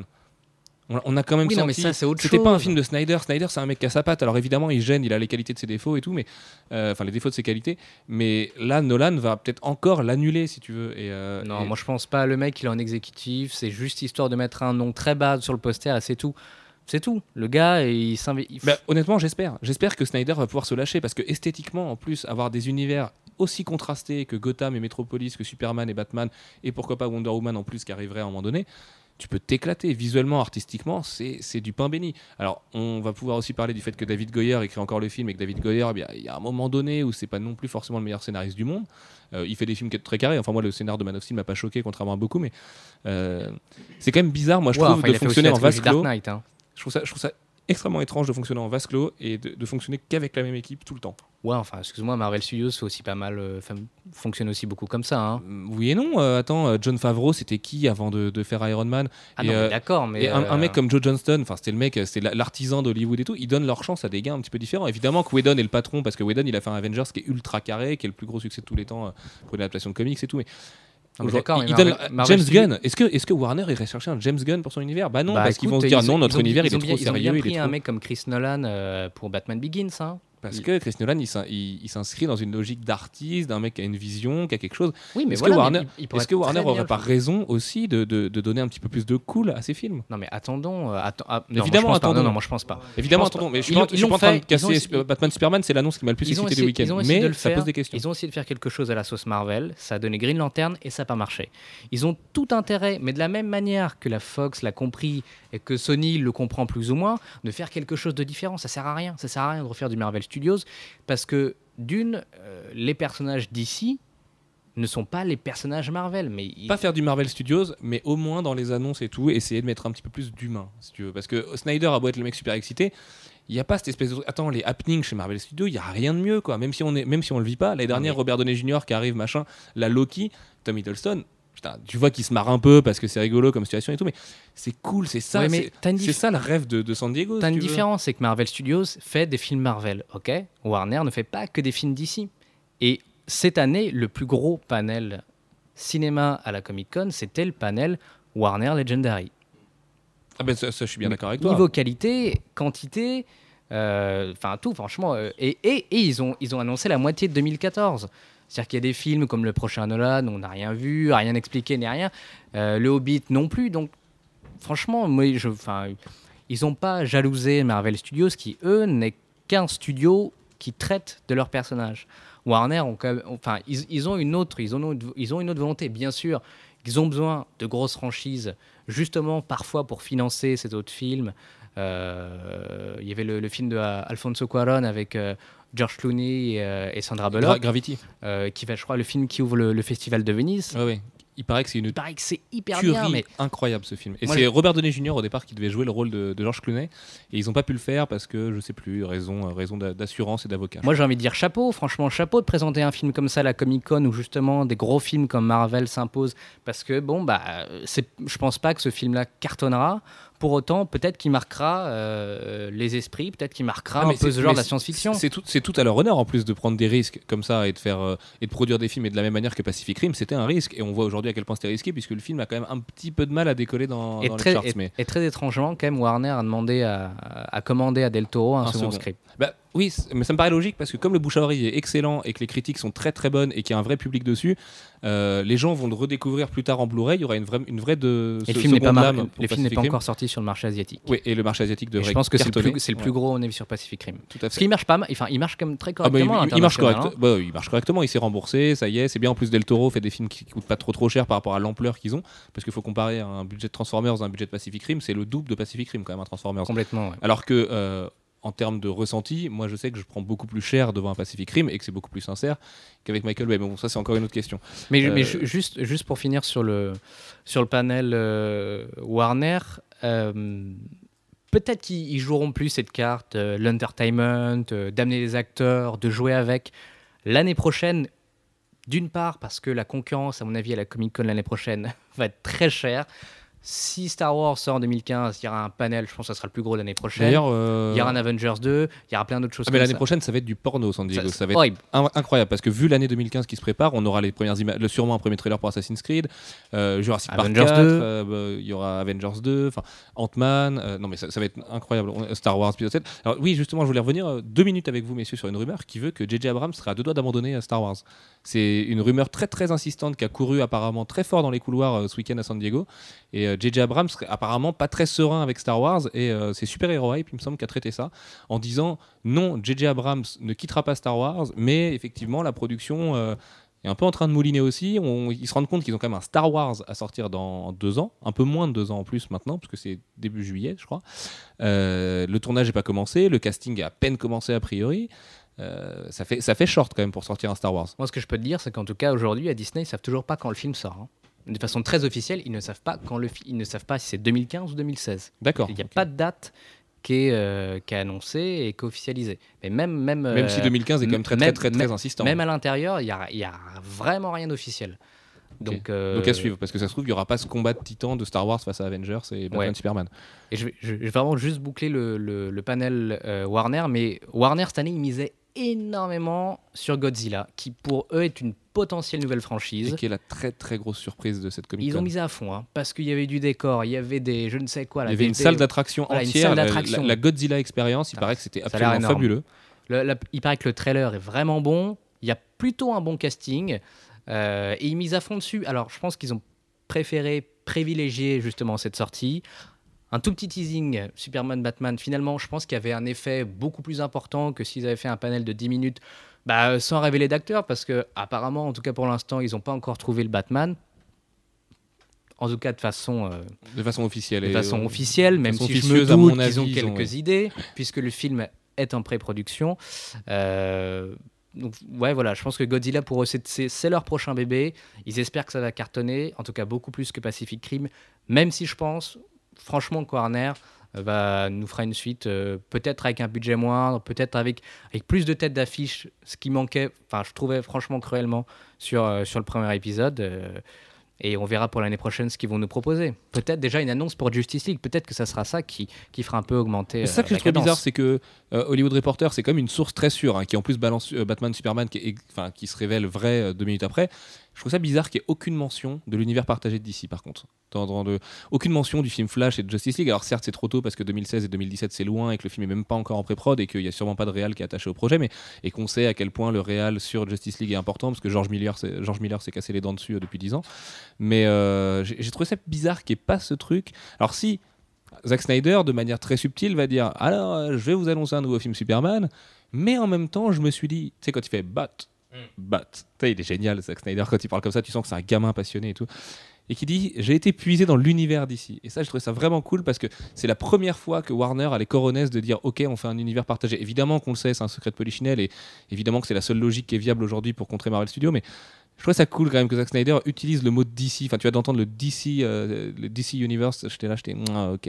Même si on n'a pas eu l'annonce de Flash et Justice League, mais on sera patient. On sait que ça existe. On sait qu'en 2015, on- en 2014, on aura l'annonce officielle. Ouais, ça viendra. Il y a, il y a juste quelque chose, on ne sait pas. Enfin, il y a beaucoup de gens qui, sont, qui, qui ont, qui ont dit, on ne le sait pas vraiment. hein. Euh, ce Batman, en tout cas, ce Superman Batman va être super inspiré de Dark Knight Returns. Bah, déjà parce que le logo, Euh, c'est quand même le logo de Frank le Miller. logo. Donc, la phrase qui a été citée. Mais moi, je me rappelle, et j'ai l'impression que personne ne, ne l'a cité, mais alors je sais plus exactement quand c'était. Je crois que c'était à l'époque où Watchmen sortait. Il y avait euh, un journaliste qui avait demandé à Zack Snyder alors voilà, vous, vous en êtes à votre euh, deuxième adaptation après 300 Watchmen. Qu'est-ce que vous, maintenant, aujourd'hui, vous aimeriez adapter sur grand écran? Et le mec, à l'époque, avait sorti Dark Knight Returns.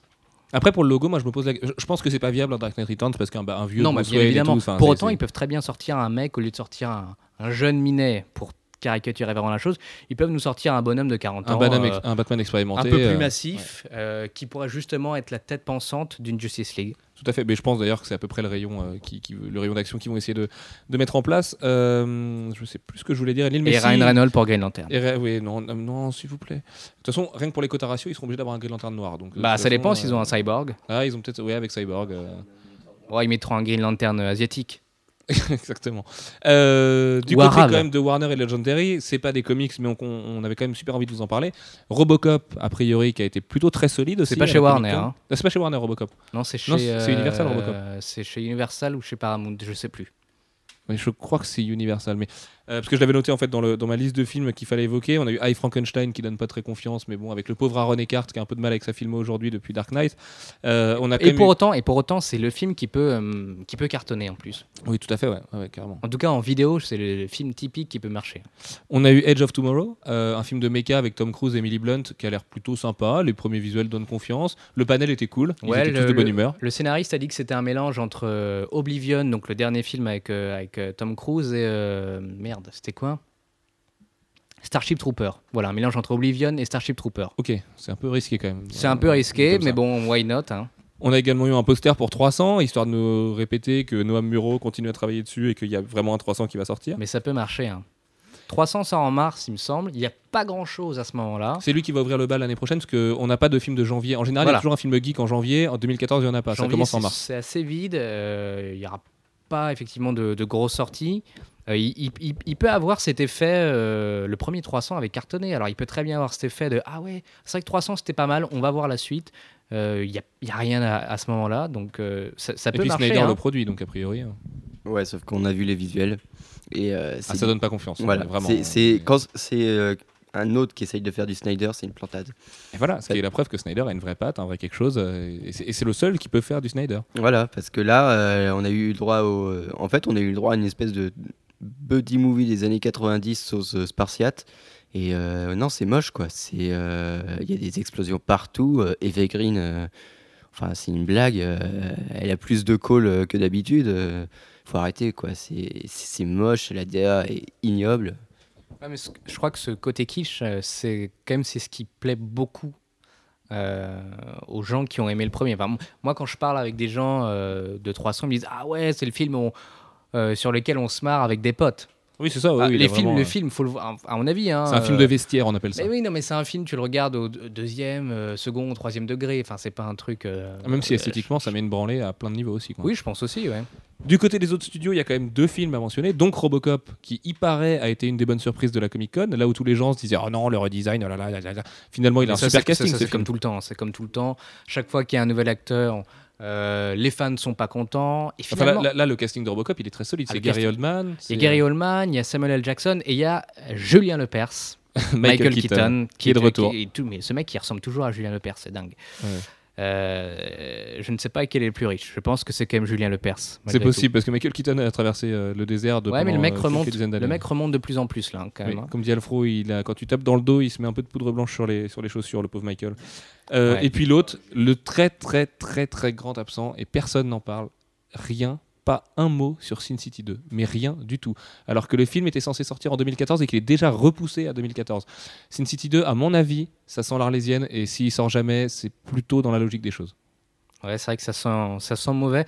C'était une sale nouvelle hein, de, de voir ce film euh, reculer. Je crois que c'était en plus pas, trop loin de l'annonce de, de, de 300 aussi qui était, qui était reculé. Sauf que sur, je crois que sur euh, Sin City, on n'a on n'a pas vraiment eu de, de réponse ou de, de communiqué là-dessus. Bah, Robert Rodriguez avait dit que le film était en pré-prod très très avancé et qu'ils allaient commencer le tournage et tout. Le problème, c'est que s'il avait effectivement fait déjà, eff- effectivement fait, pardon, on aurait été au courant du début du tournage, ce qui est pas le cas. Et en plus, à San Diego, là, il aurait quand même pu venir en parler. Je Mais sais moi, il me, pas, semble- 10 il me- minutes. il me semblait que moi, le tournage était, était, était fini en fait.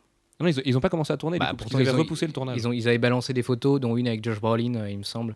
Où il Ah oui, mettait, exact, il une mettait, il avant et enfin pendant euh, behind the scene et, euh, et enfin je sais pas. Bah, dans ce cas-là, Ouais. c'est encore plus étrange du coup. J'ai l'impression que c'est le truc, ça va sortir en DVD. C'est triste, hein. franchement, c'est vraiment. Bah, c'est triste le parce que film, le il- premier le premier était sorti en très, très bon 2005, film, quoi. putain, Ouais. 2005. Ouais. Et il y a un gros cast. Et puis euh, c'est un succès d'estime incroyable. Tout le monde aujourd'hui, euh, enfin notre génération, a aimé et, et voudrait voir la suite de Sin City. Ouais, mais est-ce que ça a pas mal vieilli Je sais pas, euh, le premier se regarde encore correctement. Je l'ai regardé en director's cut moi, il y a pas très longtemps parce que je l'avais jamais vu. Et puis, euh, et puis non, je trouve que ça vieillit bien. En plus, c'est une esthétique qui, est- qui vieillit bien dans le temps. Donc euh, c'est très Mm. très particulier quand même Sin City. Mais Ouais, non, bien sûr. c'est même triste de pas en. en- On n'a rien eu non plus sur Tortue Ninja.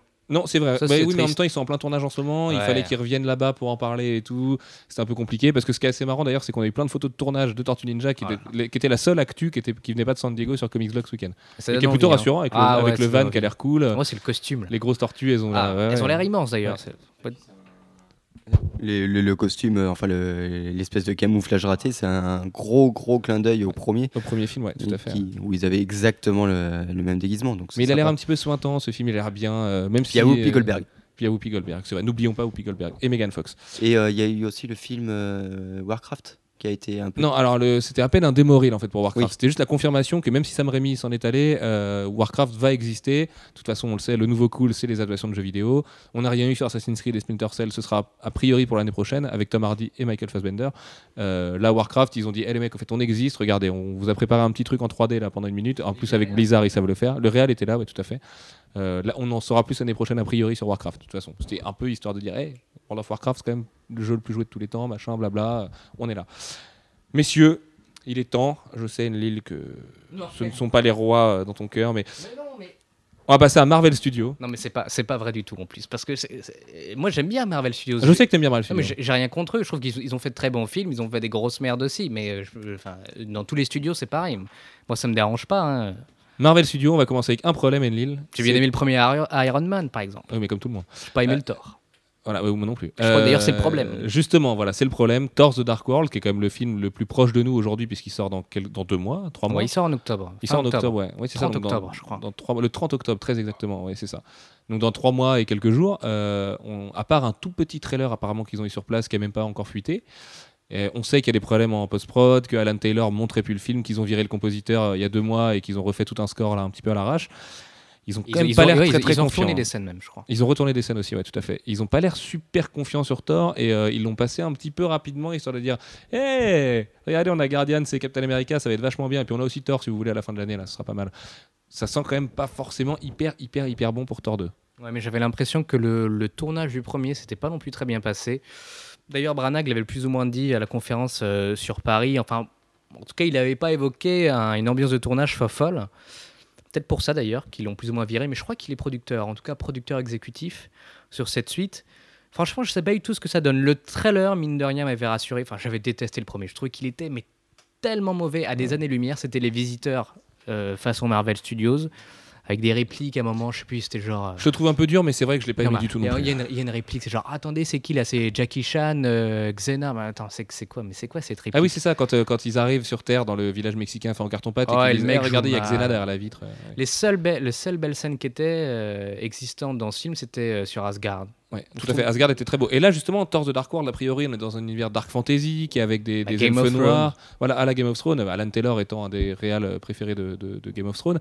Euh, on a quand même un Christopher Eccleston, donc le neuvième Docteur, celui qui a relancé Doctor Who, qui joue Malekith. Une ambiance très fantasy. Enfin, un truc différent en plus. Je veux dire, là, Marvel Studios, on est parti dans du cosmique ou du polar avec euh, Guardians et Captain America. Là, on nous propose de la fantasy, un truc super varié. J'ai envie d'y croire quand même un petit peu à Thor 2. Ouais, je pense qu'il sera de toute façon bien meilleur que le premier. Maintenant, Il y a effectivement. Tom Hiddleston. Il faut pas oublier Tom Hiddleston, derrière Robert Downey Jr., doit être l'acteur le plus adoré, adulé, euh, aimé. D'ailleurs, il a fait, il a fait un, un assez sympa. Ah, il était vraiment très, très bien, son happening. À la Comic Con. Et c'est là où déjà on voit que le mec a fait du théâtre et qu'il est bon. Et d'ailleurs, je pense, ouais, c'est, c'est- enfin, il est, il est tellement meilleur que Chris Hemsworth que je trouve. Mais Mais Chris Hemsworth, il est là parce qu'il a des gros, picto- il a des gros il est pectoraux. vraiment euh, mauvais, ce mec. C'est pas possible. Faut... bah, Chris Hemsworth, c'est pas catastrophique non, Non, il- hein, mais non, euh, mais pourquoi ils ont pas pris un autre mec? Il fallait mettre, prendre un, je sais pas, un gars, un gars plus vieux, à mon avis, déjà, mais, mais c'est vrai qu'ils ont, ils ont un peu squeezé ce film. Alors, est-ce que cette ambiance un peu euh, Game of Thrones, est-ce que ça va, est-ce que ça va plaire? Il- Le film sort euh, fin, donc fin octobre, je crois que c'est début novembre aux États-Unis. C'est aussi un coup d'essai pour Marvel et pour Disney pour savoir. Ok, les films, les gros films comme ça, est-ce qu'on est, que ça vraiment obligé, ouais. voilà, est-ce qu'on est obligé vraiment de les sortir à l'été et du coup, ça permet à Disney, d'autant plus que Star Wars sortira après, de bien élargir son panel et de sortir en gros, euh, je sais pas moi, deux, deux très gros films euh, par saison, euh, peut-être même un par mois. Enfin, je sais pas vraiment quelle est leur stratégie, mais euh, Les Gardiens, c'est pareil, ça sort en août. Ah, Captain ouais, America, ça sort En avril. en avril. C'est des choix un peu compliqués. En même temps, ils ont X-Men et Spider-Man. Sachant, ouais, mais attends, les euh, Vengeurs euh, étaient sortis en, en avril aussi l'année dernière. C'était fin avril, Avengers. fin Et d'ailleurs, oui, Avengers 2 sera fin avril aussi. Oui, mais c'est début mai, euh, c'est début mai aux États-Unis. 1er mai aux USA. Voilà. C'était pareil euh, pour Avengers 1 En général, 2. c'est aussi les grosses saisons. Je crois que les, les derniers Star Wars étaient sortis à cette époque-là, il me semble. Euh, les Spider-Man sont sortis aussi à cette époque-là. Là, pour Thor, je pense en l'occurrence qu'ils ont pensé qu'il y a peut-être un effet buff à trouver avec euh, le Hobbit, parce que le Hobbit Oui, 2 arrive juste ouais. après. Ça reste de la fantasy, même si dans l'un, il se bastonne plus que dans l'autre, et qu'il y en a un qui est sûrement plus réussi que l'autre d'ailleurs. L'autre L'autre Enfin bref, mon raisonnement euh, ne marche pas dans ce Tu sens-là. veux dire quoi? C'est le Hobbit qui est mieux Le Hobbit, que- je pense, que, je pense que le Hobbit est beaucoup plus réussi que, que Thor 2, a priori, Oui, bah, en tout cas, espérer, de, de hein. la confiance qu'on peut avoir entre En les même temps, ils films. mettent pas non plus la même thune. hein. Exactement. Euh, deuxième gros film de Marvel Studios, je sais pas, de, le- le- lequel vous voulez évoquer en premier, messieurs? Le- le- l'es- L'espace? Ou non, le, le polar, Alfred est sur le polar. Qu'est-ce qu'on a appris sur Captain America? Quelle était la politique, quelle était l'attitude de Marvel par rapport à Captain America de Winter Soldier? Euh, qui, en fait, que le premier Captain America avait été euh, surtout un truc assez centré sur lui-même, même si euh, voilà, ils installaient des éléments pour Avengers. Là, Kevin Feige a clairement dit ça va être la porte d'entrée à Avengers 2. C'est le film qu'il faudra aller voir. Et, et du coup, ça, place quand même le, héros plus en avant. Parce que je pense qu'ils ils ont quand même ce problème-là vis-à-vis de Captain America, qui est censé être le leader des, Avengers, qui passe sous le radar. Parce que par rapport à Iron Man, il a un petit peu du mal à s'imposer, alors qu'il est censé être le leader, ce qui est un peu dommage. Et là, du coup, ils vont essayer, euh, par un système un petit peu filouté, euh, de, euh, d'en faire le, le chef de file et celui qui mène la charge. Ce qui me fait plutôt de la, de la peine, en fait, c'est que tu as l'impression que les mecs n'arrivent pas à faire un film Captain America seulement avec Captain America, sans inclure euh, une Black Widow, sans inclure un Faucon. Ça, c'est quand même dommage. hein. J'ai l'impression quand même que le gars va passer, euh, je dirais pas euh, en seconde zone euh, dans le film, mais là où il y aurait pu y avoir plein plein de choses intéressantes sur un film qui est vraiment vraiment centré sur Captain America. ils vont sortir des petits trucs à côté. Tu te doutes bien qu'inclure qu'inclure plein de personnages comme ça, ça rendra un final beaucoup plus épique, beaucoup plus à la sauce Avengers et du coup beaucoup plus à la sauce Iron Man 3 qui était quand même un final bis d'Avengers où t'as Ouais, plein qui arrivent partout. Et ça- là, ils vont nous sortir un truc à peu près pareil. Ça Ouais. reste quand même une, euh, une adaptation du run de Brubaker qui avait ces, ces mêmes personnages en, vrai, soutien. ouais. Donc euh, Black Widow était là quasiment du début à la fin, le Faucon aussi. C'est euh, c'est assez logique finalement. Il, il, il copie-colle pas, mais voilà, il s'en inspire très fortement. Et ces deux personnages étant déjà présents euh, dans le run de Brubaker, je pense qu'il y a aussi cette logique-là qui veut que. euh, puis bon, Scarlett Johansson euh, fait vendre, euh, forcément. Pour autant, elle est pas. Enfin, en tout cas, dans, dans Avengers, elle était pas tip top. hein. Petit aparté, messieurs, euh, on parlait tout à l'heure du fait que les images ne sortent pas. Et ben Warner sort le trailer a priori de la San Diego Comic Con de Gravity à minuit pile. Il y a un décompte qui vient d'être lancé. Donc comme quoi, Très euh, bien ça. Voilà, Warner a quand même envie de communiquer aussi sur ces trucs-là. Et je pense que Gravity le mérite et euh, devrait avoir le. le- Enfin, j'espère qu'il aura l'attention du, du public en tout cas. Euh, ouais, pour revenir à Captain America, moi je le sens hyper bien parce que j'avais. adoré le premier. Bon, j'adore Joe Johnston et tous les l'hommage qu'il peut faire à Spielberg, à Lucas, tout ça. Là, les frères Rousson ont l'air très à l'aise avec leur, avec leur sujet. Euh, on sait qu'on a quand même un acteur comme Robert Redford. Marvel aujourd'hui signe Robert Redford et Benicio del Toro, ce qu'ils n'auraient Ouais, pas enfin, forcément fait il y a quelques années. Tommy Lee Jones sur le premier. Ouais, mais c'était un- vraiment un caméo, Tommy Lee Jones pour le coup. Ouais, mais qui dit que ça peut être un caméo? Moi, je pense. Ah bah que Robert Redford, ah bah non. Ah oui, on, moi je on- pense que. ah bah, on connaît son rôle, c'est beaucoup plus qu'un caméo. Ouais, ouais. On, on peut rien en dire ici parce que ce serait spoilé, mais par rapport aux fuites qu'il y a eu, c'est beaucoup plus qu'un caméo. Il est, il est même quasiment le personnage central du film. Ouais, j'ai un, petit doute hein, quand il, même. il hein. fait quand même partie. Enfin bon, bref, ne- ne- ne- n'en disons pas plus. Euh, non, mais oui, ce film a l'air a l'air solide. Et puis c'est rassurant en plus qu'ils disent qu'Avengers 2 va être lancé par-dessus. Parce que là où on pensait il y a encore 5 jours qu'Avengers 2 ce serait la part belle aux gardiens et à Thanos, en fait, on nous vend un Ultron, on y reviendra tout de suite. Euh, et puis du coup, ça va être a priori beaucoup plus terrien que le premier et que le troisième qui lui fera la part belle à Thanos. Et, c'est un peu une pause aussi. C'est pour ça que je pense que les gens l'ont assez mal pris, changement de titre, parce que les gens se disent Ah merde, ça va pas se foutre sur la gueule tout de suite, il va encore falloir attendre 4 ans. En fait, euh, ça va être un peu le, le petit cadeau qu'on aura au milieu. Mais connaissant Whedon, si tout le monde survit à Avengers 2 et surtout les gros acteurs, je, voilà, je pense qu'il a, il a des trucs très très durs prévus dans le film parce que Ultron, c'est pas un mec qui parle à tout le monde, que Captain America 2 va sûrement poser des bases un petit peu compliquées euh, vis-à-vis de ça et, on risque de se retrouver devant un film qui est beaucoup plus important que ce qui paraît aujourd'hui avec son titre un petit peu alambiqué. Euh, allez messieurs, il faut en parler du film qui, tous les journalistes le disent, euh, a été le plus impressionnant de la San Diego Comic Con avec l'extrait qui a été diffusé sur place, c'est quand même Guardian of the Galaxy. James Gunn qui est venu avec tout son casting. Les mecs, ils étaient tous heureux d'être là. T'avais Zoé Saldana, Benicio del Toro, Batista, James Gunn lui-même. euh, il y avait Lee Pace, il y avait Chris Pratt. Alors moi je trouve toujours que Chris Pratt est trop balèze pour jouer Star-Lord, mais ça euh, je lui fais confiance parce que c'est un acteur que j'aime beaucoup à côté. On, avait, on avait qui d'autre sur le... Karen Gillan, du coup, qui a fait le truc génial d'enlever sa perruque. Parce que Karen Gillan, si tout le monde est amoureux d'elle, c'est parce que c'est la petite rouquine que tout le monde trouve trop mignonne dans Doctor Who. Là, c'était trop marrant, à côté de Michael Rooker, en plus donc de Walking Dead, euh, qui est un habitué de James Gunn. hein. C'est pas un hasard qu'il soit là aussi, c'est un mec qui a fait tous les films de James Gunn. Euh, voilà, avec Karen Gillan qui balance sa perruque dans le public, qui dit Bah ouais, euh, pour jouer Nebula, bah, je, me suis rasé le crâne et tout. Il y avait un truc génial dans dans ce panel parce que tout le monde sait que c'est un film qui est super risqué. Aujourd'hui, tu sors dans la rue, tu parles aux gens d'Iron Man, tout le monde le connaît, tu parles des gardiens, personne ne le connaît.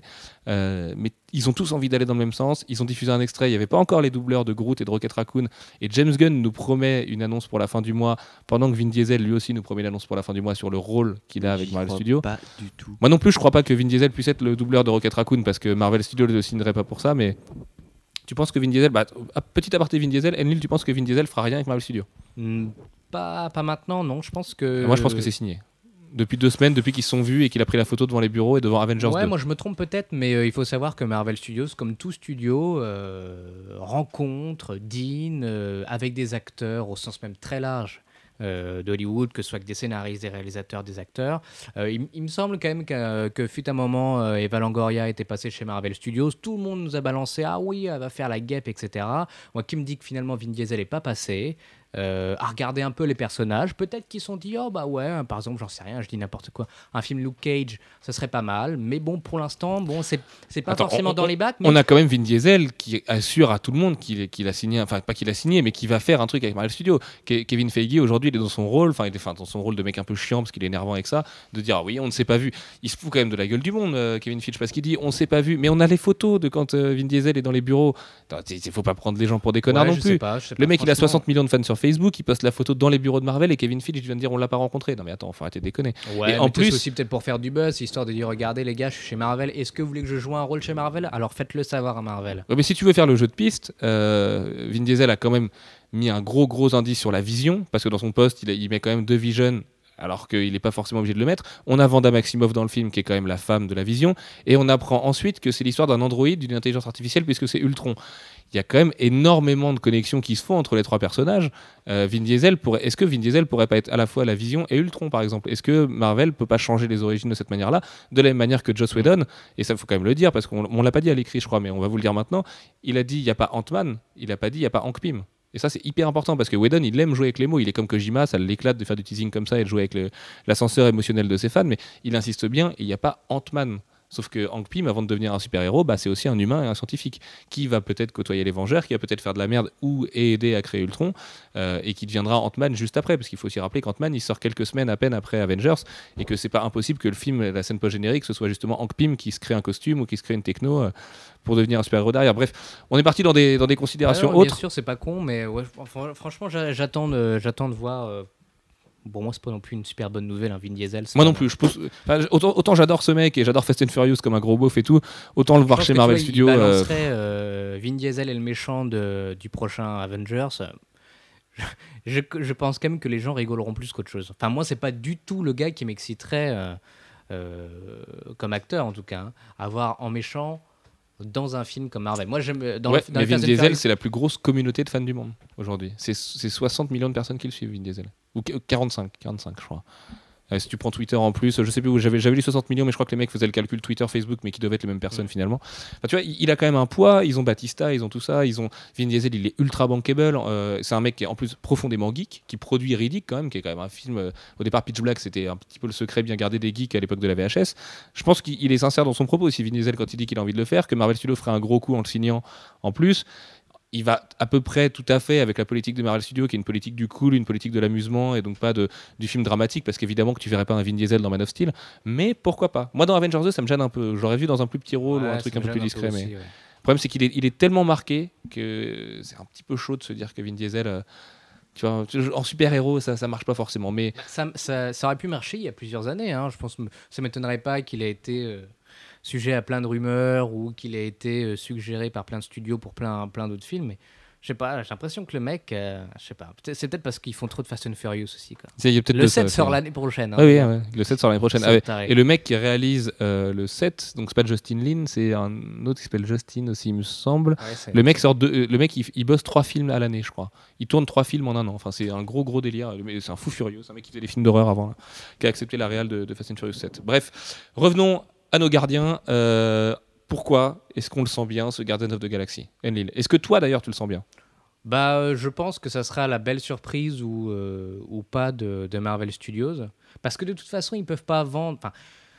Ils, ils vont devoir mettre en avant, c'est un nouveau Marvel Studios, mais il y a effectivement, comme tu l'as très bien dit tout à l'heure, il n'y a pas d'Iron Man, enfin, il n'y a personne qui est connu. Et, et, et mine de rien, à l'international, moi, je reste quand même euh, persuadé que ça va être compliqué à vendre. En tout cas, le film, il ne pourra pas se vendre sur les acteurs. Euh, c'est des voix, pour la plupart, il y a du motion capture aussi, mais euh, je suis désolé, en France, euh, les mecs, ils vont être, ils vont doubler. Alors, bien évidemment, tu as Benicio del Toro, c'est un putain de bon acteur. Et Zoé Saldana. Et il y a Avatar 2 en 2015 aussi, Oui, un an mais- après. Et les gens la connaissent un peu, ils l'ont vu. C'est pas non plus. D'ailleurs, Avatar 2 en 2015, moi j'y crois pas non c'est plus. hein, c'est pas une actrice ultra bankable. Tu Ah vois, non, elle est veux pas ultra C'est bankable, pas une mais- actrice qui, qui fait Mais c'est- vendre il, il est quali en fait le casting. Et je pense que le film sera vraiment quali maintenant. Le défi de Marvel c'est de réussir à le vendre au monde entier et de réussir à bien communiquer. Et c'est pour ça moi je pense qu'un petit caméo de Robert Downey Jr ce serait pas déconnant et que la présence de Iron Man dans la série Guardians de Brian Bendis elle est pas là pour rien non plus même si évidemment ça sert son propos et que c'est plutôt pratique pour lui d'avoir un Tony Stark dans l'équipe parce que dans les comics c'est la même logique même si les gens sont déjà un peu plus sensibilisés sur le- sur l'existence des gardiens un petit caméo de Robert Downey Jr. qui passe en bouche à oreille, les gens qui se disent ça. Si, le- suffit que le film soit bon, que les gens comprennent que Thanos est là, parce que le grand public a vraiment. Mais moi, ça me fait halluciner à quel point le grand public a intégré la logique de Thanos. Les gens m'en parlent. Les, les gens qui sont fous des adaptations de comics en général, ma famille, tout ça, ils me disent Putain, mais le gros méchant à la fin d'Avengers, j'ai envie de le revoir et tout. Quand est-ce qu'on le revoit? Je leur dis Ma un truc qui s'appelle. Guardians. C'est vrai? Non, je déconne. Elle n'a pas vu Avengers. Euh, Ah, bah, ma grand-mère non plus. Si, ma grand-mère a vu Avengers. Euh, Non s'en mais, non, mais par contre, ce qui peut faire de très intéressant et. euh, Quoi, ta grand-mère a vu Avengers ou pas alors? Ah oui, ma grand-mère a vu Avengers. Ah, mais on s'en fout, je viens de elle a dire. aimé ou c'est- pas euh, je- je- Par contre, ça, j'en sais rien. Eh bien voilà, c'est l'info comics blog du jour. Exactement. Non, mais euh, ce qui peut être très intéressant pour les gardiens, c'est pour autant de, euh, de faire un after credit sur les gardiens après Thor. Enfin, à la fin de Thor, on va dire. Euh, Ah bah il y a quand même un gros indice qui pointe vers ça ah, quand je même. pense qu'à mon euh, avis, ça sera plus sur les gardiens, euh, sur euh, Thor que sur Captain America. Enfin, à mon avis. hein. Euh, Oui, et puis on a un certain acteur, on ne donnera pas son nom, mais qui, euh, qui- il y a six mois, on a appris qu'un certain acteur était sur le tournage de Thor ne de Dark World. rien. Euh, voilà, il, devrait y avoir un petit quelque chose quand même, ouais. Mais euh, ils ont intérêt de, de jouer une, euh, un marketing assez intelligent et d'avoir un putain de bon bouche à oreille. Parce que sinon, le, fi- bon, le film sort en août, je sais pas ce qui sort à, ce moment-là, mais euh, ça va pas être facile. hein. Il y a beaucoup, beaucoup, beaucoup de films de science-fiction, déjà cette année, l'année prochaine, l'année d'après. Donc est-ce que les gens vont pas être un peu Moi je pense qu'au contraire, ça peut être la très belle surprise Voilà. commerciale et qu'ils peuvent taper un score colossal à base de le- c'est 6. quoi le budget euh, de, des gardiens? C'est un budget quand même qui est moindre ça- que la plupart, non? Ouais, mais non, ça doit être assez élevé. Mais Ah ouais James Gunn a une façon de travailler qui est quand même assez artisanale, hein, donc il coûte pas forcément très très cher, mais ça doit quand même être un bon budget. La com va représenter un gros budget à mon avis. Parce qu'il va falloir vendre en plus une espèce d'ambiance cosmique à la Star Wars avec des pirates de l'espace euh, qui sont quand même cool. Enfin, moi les mecs, ils sont assez fous dans un univers où il y a Iron Man, un truc qui est très ACDC, machin, rock'n'roll, Mais comment Avengers, ça peut Joss Whedon. marcher après avec l'univers? Moi, c'est ça que j'ai un peu de. Parce qu'ils y reviendront plus tard. Parce que Thanos sera là en tant que un peu qu'empereur de l'espace qui va diriger. Donc, C'est ça euh, veut dire quoi? Qu'on voit les gardiens concrètement dans un Avengers 3 potentiellement? Dans Avengers 3, je pense. Ouais. Je pense, je pense qu'ils vont être les gars Avengers 3, qu'il y aura un Guardians 2 avant Avengers 3 si Guardians 1 d'aventure fonctionne. Mais les mecs sont quand même assez fous pour adapter les gardiens de la galaxie qui sont jamais qui ont jamais été un énorme succès colossal en comics qui sont quand même l'histoire d'un arbre et d'un raton laveur qui ont des fusils d'assaut euh, de pirates de l'espace enfin tu vois Mais Bon, après c'est intéressant aussi de bosser le côté fille de Thanos enfin élevé par Thanos de The qu'ils tout vont ça devoir jouer. hein. Genre, ok, on fait un film, les mecs, avec un arbre et un raton laveur. mais c'est pour ça qu'ils ont pris le Tarek et James Gunn parce que James Gunn il est allumé James Gunn c'est super c'est des Ouais. films de fou J'attends quand même, j'attends de voir euh, le film sur la patte James Gunn, hein, parce que là où je peux trouver que Marvel Studios est super, euh, très entertainment, etc., très popcorn, et Avengers l'a prouvé, euh, je trouve quand même que c'est un studio qui est moyen pour imposer sa patte quand on est réalisateur. Ah, ça c'est clair. Et je- j'espère que Kevin Feige fera pas trop trop chier James Gunn. D'ailleurs, petit tip, si vous voulez suivre la production du film, James Gunn c'est un des rares réalisateurs qui est sur Facebook, mais qui est vraiment sur Facebook. Il poste souvent. Vous pouvez vous abonner à ses photos. Il y a des photos de tournage qui sont adorables. On avait vu par exemple quand il Ah, était euh, avec le raton laveur. Mais c'est mon fond d'écran d'iPhone depuis le jour où je l'ai découvert. Elle est incroyable. Non, puis en plus, enfin, Rocket Raccoon. non, bref, non, non, Mais non. ça va être le, le personnage, ça va être le personnage le plus vendeur, à mon avis. Je pense, ouais. euh, avec, Ga- Gamora. chouchou, euh. Ga- Gamora et Drax aussi ont quand même à gagner parce que Batista va être vraiment balèze au moins physiquement. Euh, Gamora, elle est super inté- intéressante par rapport à sa relation avec Thanos. Elle est sexy, c'est une alien de l'espace, machin. Enfin, tu vois, c'est une alien, euh, une alien pirate, assassin, tout ce que tu veux. En plus, apparemment, le côté assassin du perso est très très développé. Moi, j'ai hâte de savoir comment ils vont le tourner. Est-ce que ça va être un gros délire à base où ça sulfate partout dans l'espace? Avec, on a vu la concept art avec la scène de bar et tout. On peut imaginer que ça va être super rock'n'roll, super con, super bien barré dans le bon sens du terme. Ou alors, est-ce que ça va être très tactique? Est-ce que ça va être, tu vois, avec des grandes tra- tractations de voyages, de machin, de Thanos qui attaque ça, et le collectionneur Casey, et le Renan l'accusateur? Tu vois, en plus, il y a plein de personnages, il y a un nombre de méchants incalculable dans ce film. Je, comprends pas comment ils vont le faire, mais je sais que ça va être mortel. Moi, je pense qu'ils vont se baser quand même sur l'ambiance que euh, qu'Andy Lanning et euh, Dan Abnett euh, avaient donné à leur truc. Ça va être quand même un peu détendu. Que ça va pas être, euh, ça va pas être du cosmique. alors, ce sera moins Starline, je pense, parce que les, concepts métaphysiques, euh, c'est pas très très vendeur. Et puis, euh, c'est un peu compliqué à développer comme ça euh, en une heure et demie, mais. euh, mais ouais, je pense qu'il y aura un, un côté relation un petit peu tumultueuse dans l'équipe, avec, avec que des, des accès, hein, de toute façon. déjà, tu as deux psychopathes de profession dans l'équipe, donc forcément, ça ça va pas aider à faire, euh, à faire une équipe euh, calme. Donc, je- franchement, je pense que ça va être un film assez barré et euh, que ça va être, ouais, que ça va être du grand spectacle parce que de toute façon, tous les concept art Du grand vers- spectacle, et puis un truc super pratique pour la continuité de Marvel Studios, parce que Thanos. faut oublier que Thanos, c'est là qu'on va le voir bouger. C'est là qu'on va le voir sur son trône en train de gérer ses affaires. C'est la première fois que Thanos sera là. D'ailleurs, on sait toujours pas si euh, Damion, euh, je sais plus comment, donc le mec qui a joué Thanos, qui a servi euh, dans Avengers 1, euh, reviendra pour, euh, pour Garden Super. On sait pas, on- il n'a pas été vu sur le tournage, on n'en sait rien. Il, il est- non mais oui, il a, lui, lui euh, Damion machin, excuse-moi euh, monsieur, j'ai perdu ton nom, a posté quand même un truc assez déprimant où il disait merde, je me suis fait jeter de mon projet et tout, je vais retourner à ma petite carrière de cascadeur et tout machin. Euh, ça sent pas bon pour lui pour le rôle de Thanos. Donc euh, et pourtant Thanos, il a déjà été tourné. Enfin le, ils, sont retournés en tournage là d'ailleurs pour Guardians. Est-ce qu'ils ont fait les scènes de Thanos? que- On sait pas encore, mais Est-ce que le mec il sait jouer aussi Parce que, ok, euh, dans Avengers c'est très bien, il apparaît, euh, allez quoi, 15 secondes à tout casser, mais on lui demande pas non plus. Ah, mais je pense un- pas que ce soit un très grand On acteur. lui demande non. pas un acting ça- ça- fou. Et je pense quand même pour un méchant qui est aussi charismatique, il faut quand même un mec, même si tu si as du mocap, etc.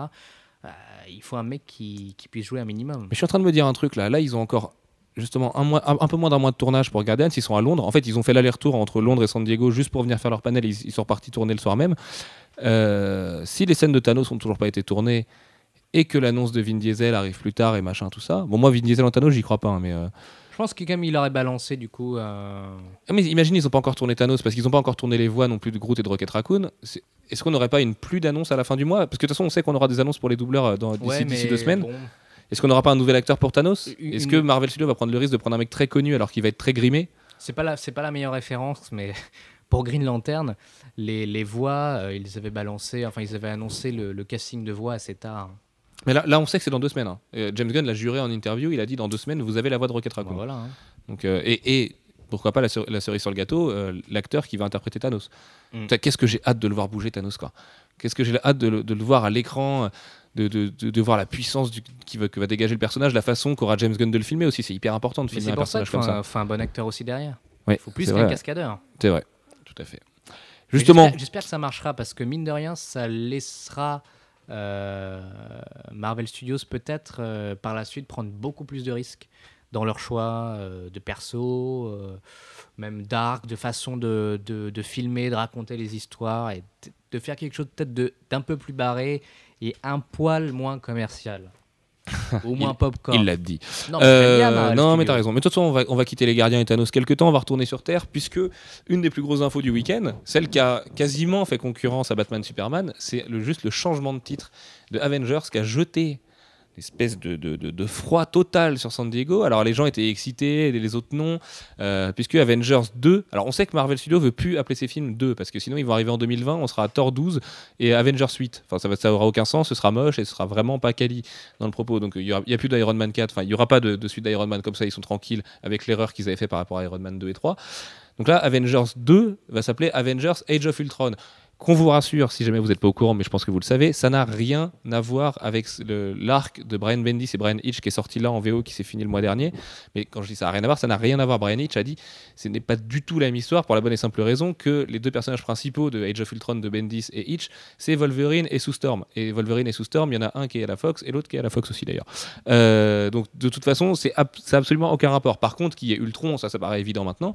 Alfro, qu'est-ce que tu en attends toi de ce film? Justement, par rapport au fait qu'il s'appelle Age of Ultron, est-ce que c'était déceptif comme info par rapport justement à toute la- l'attente qu'on a autour de Thanos. Non, non, parce que euh, j'avais un peu peur euh, du côté euh, du côté Thanos parce que voilà, il y a un côté un peu grandiloquent et forcément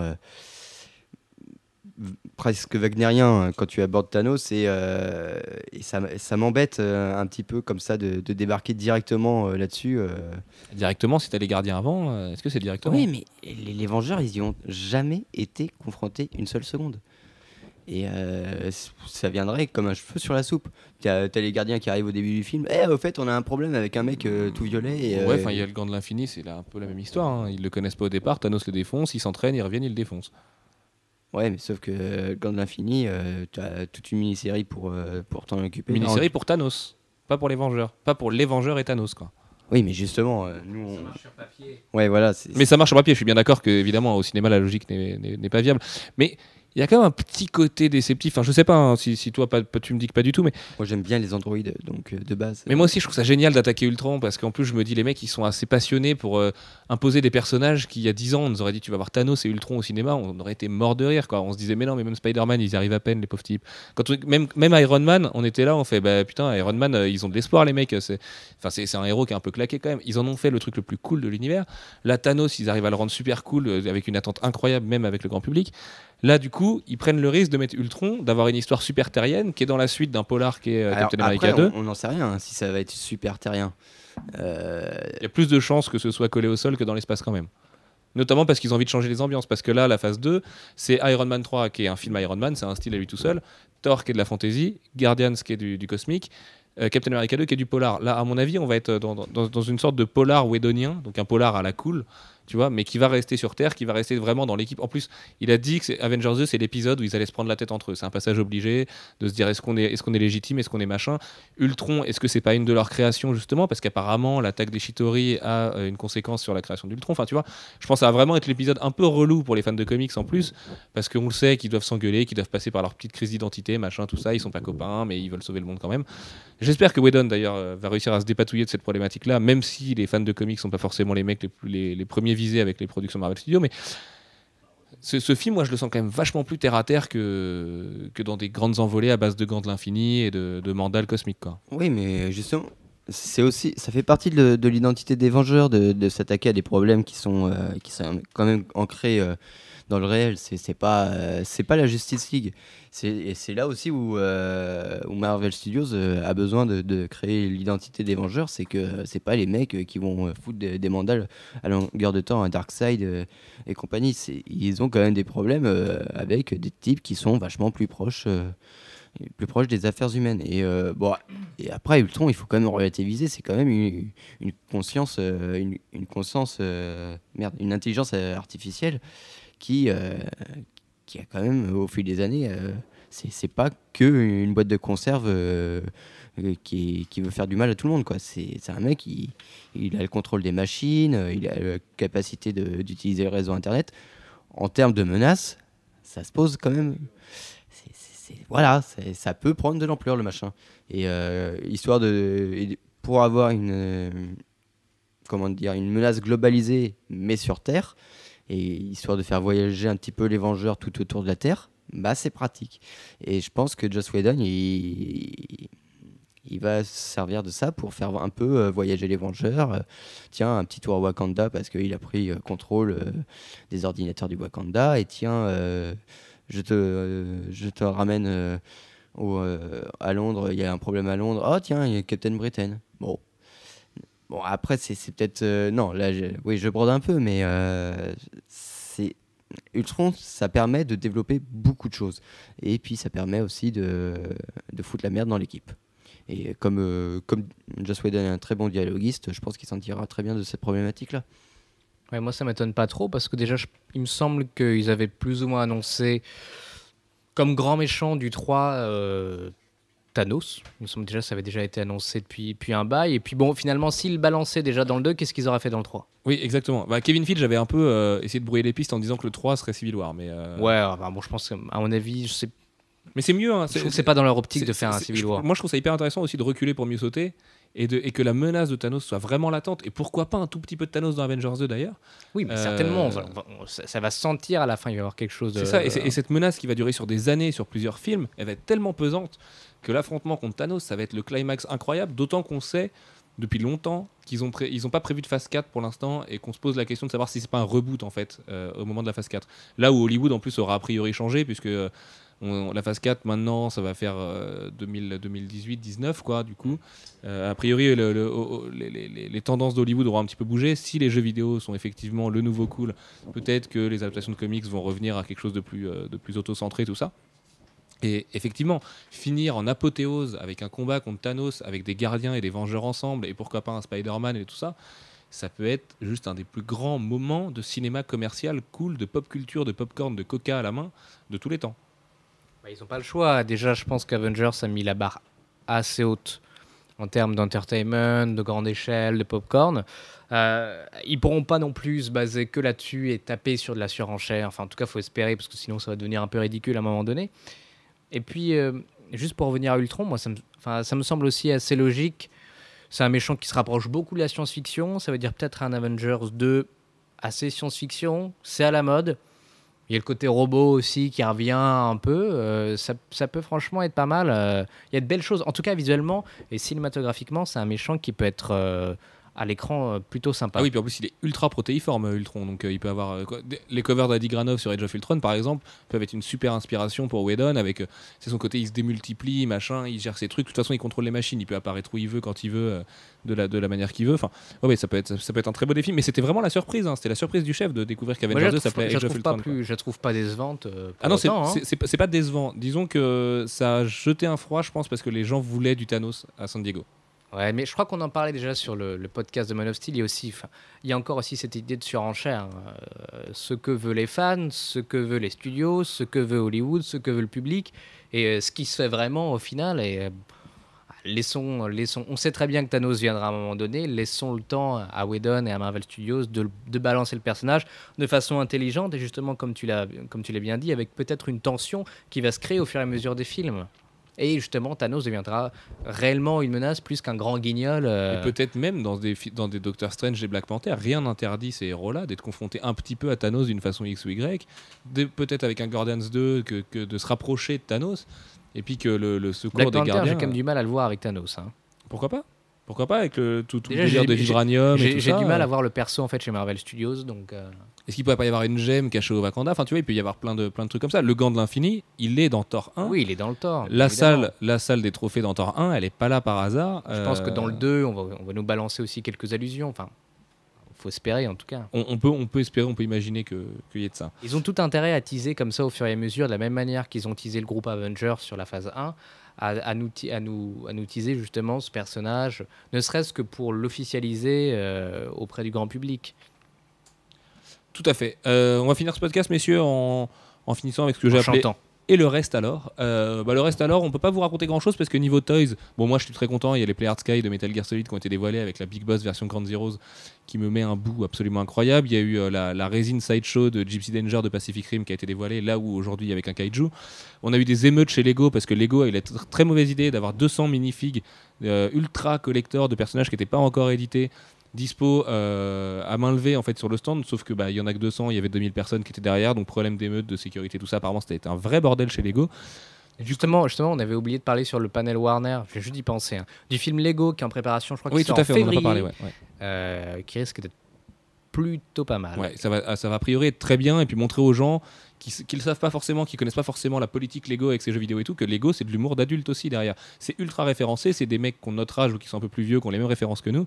Ils s'éclatent avec ça et le film Lego peut être effectivement se tordre de rire. Quoi. Il y a pas mal de choses, ils ont annoncé en plus un bon casting voix, euh, Shining Tattoo, etc. Enfin, même des trucs, je sais pas, apparemment, bon, le film, c'est un mélange de, de CGI et de, de stop motion. Apparemment, ils vont aussi utiliser des courts-métrages de fans. Euh, le film a été aussi tourné au Danemark. Enfin, bon, c'est. Je pense que ça va être une belle, belle, belle, belle, belle belle surprise. surprise, ouais, tout à fait. Et puis sinon, qu'est-ce qu'on avait eu Bah euh, si, du côté des allées, il y avait quand même un nombre d'artistes incroyables. On a notre pote Jérémy qui a eu un sketch de Bruce Team. Alors ça, dans le genre, euh, le truc que t'encadres, euh, c'est plutôt, c'est plutôt pas mal. Sinon, côté des toys, co- DC Collectibles a quand même montré une, une Black Canary Ah oui, bombshell, la, ouais, la bombshell qui était magnifique. Bombshell qui est une collection pin-up en fait, c'est ça Ouais, c'est ça. Et ils ont annoncé les blind box Scribble Notes. Et euh, alors autant le jeu, je- de l'œil, hein, j'ai vu. Ah ouais. hein, tu les veux à la rédac, euh, j'ai Ah vu ouais, ton ouais. tweet passer aujourd'hui. autant je m'en fous du jeu, mais alors euh, des blind box euh, Scribble Notes, euh, ça me plairait Ah, c'est bien. vrai qu'elles sont, elles sont vraiment toutes mimi, c'est, du petit art toys comme tu l'aimes bien. Ouais, et puis ouais, il y a eu bon, il y, a une- il y a quand même une comment une association entre Kid Robot et, et Marvel, ce qui est pas rien. On a aussi eu le crossover Futurama Simpson qui est annoncé avec Matt Groening qui était présent sur place. Mm. C'est quand même pas rien non plus. Un épisode qui va mélanger les Simpsons et Futurama, ça risque d'être juste culte parmi le culte. Euh, Qu'est-ce qu'on a eu d'autre en, en- en info de San Diego? Il y a eu Agent of Shield, oui, tout à fait. On en a pas parlé, mais il y a le pilote qui a été projeté. Les retours sont mitigés. hein. Les retours sur le pilote, les gens l'ont trouvé carré, l'ont trouvé beaucoup trop télévisuel à leur goût, mais que c'était euh, finalement très correct et qu'il y avait des bonnes idées en plus qui découlaient vraiment. Enfin, au niveau de l'univers partagé, ils ont été très agréablement surpris dans le sens où ça reprend vraiment les bases de la fin d'Avengers et qui démarre là-dessus. Euh, Clark Gregg apparemment est très très fort, c'est génial de le voir. Maria il aussi. Enfin voilà, il y avait plein de trucs bien, mais ils sont pas encore à dire que c'est euh, vraiment l'éclat, vraiment le truc euh, absolument incroyable. Mais il faut se dire qu'à la rentrée, et ça c'est quand même hallucinant, et on va l'avoir tous les ans après. Pendant six mois, toutes les semaines, on va avoir un épisode d'un truc Marvel Studios. Ça, Mm. c'est énorme. Et là aussi, ils peuvent dissimuler deux, trois trucs. Même si c'est une échelle beaucoup plus réduite, a priori. On a aussi appris que Michael J. White euh, allait arriver dans Arrow. Ouais. Ça, c'est incroyable. Tout à fait. Et aussi que euh, Dina Lance ne sera pas Black Canary dans Arrow, puisqu'ils ont casté une actrice pour être Black Canary. Alors non, peut-être mais, que, que Cathy Cassidy se sentait pas de faire des acrobaties mais, marteau. mais non, c'est- c'est euh, la, la nana euh, qui a été castée, euh, je sais plus son nom, sera euh, celle qui va amener euh, Cathy Cassidy à devenir euh, Black Canary. Ah, autant pour moi. Ouais, c'est écoute, euh, Faut que j'arrête de lire les news de mon site en travers alors. Ouais. Ça doit être ça. Si. Ouais, mais c'est compliqué San Diego aussi. hein, Ça va, mais regarde pas comme ça. hein. Euh, bah écoutez, je crois qu'on a à peu près fait le tour, messieurs. Ça fait combien de temps? Ça fait une heure et demie quand même qu'on discute. Ce qu'on se propose, c'est qu'on se retrouve demain, euh, même heure, de bonne humeur, après avoir vu Wolverine, le combat de l'immortel. Alors on Bah espère alors vu que j'ai déjà fait un podcast ce soir, celui de non, demain non, il est pas le droit obligatoire. couper. Oui, tu, Ouais, tu- ah ouais. tu seras là demain.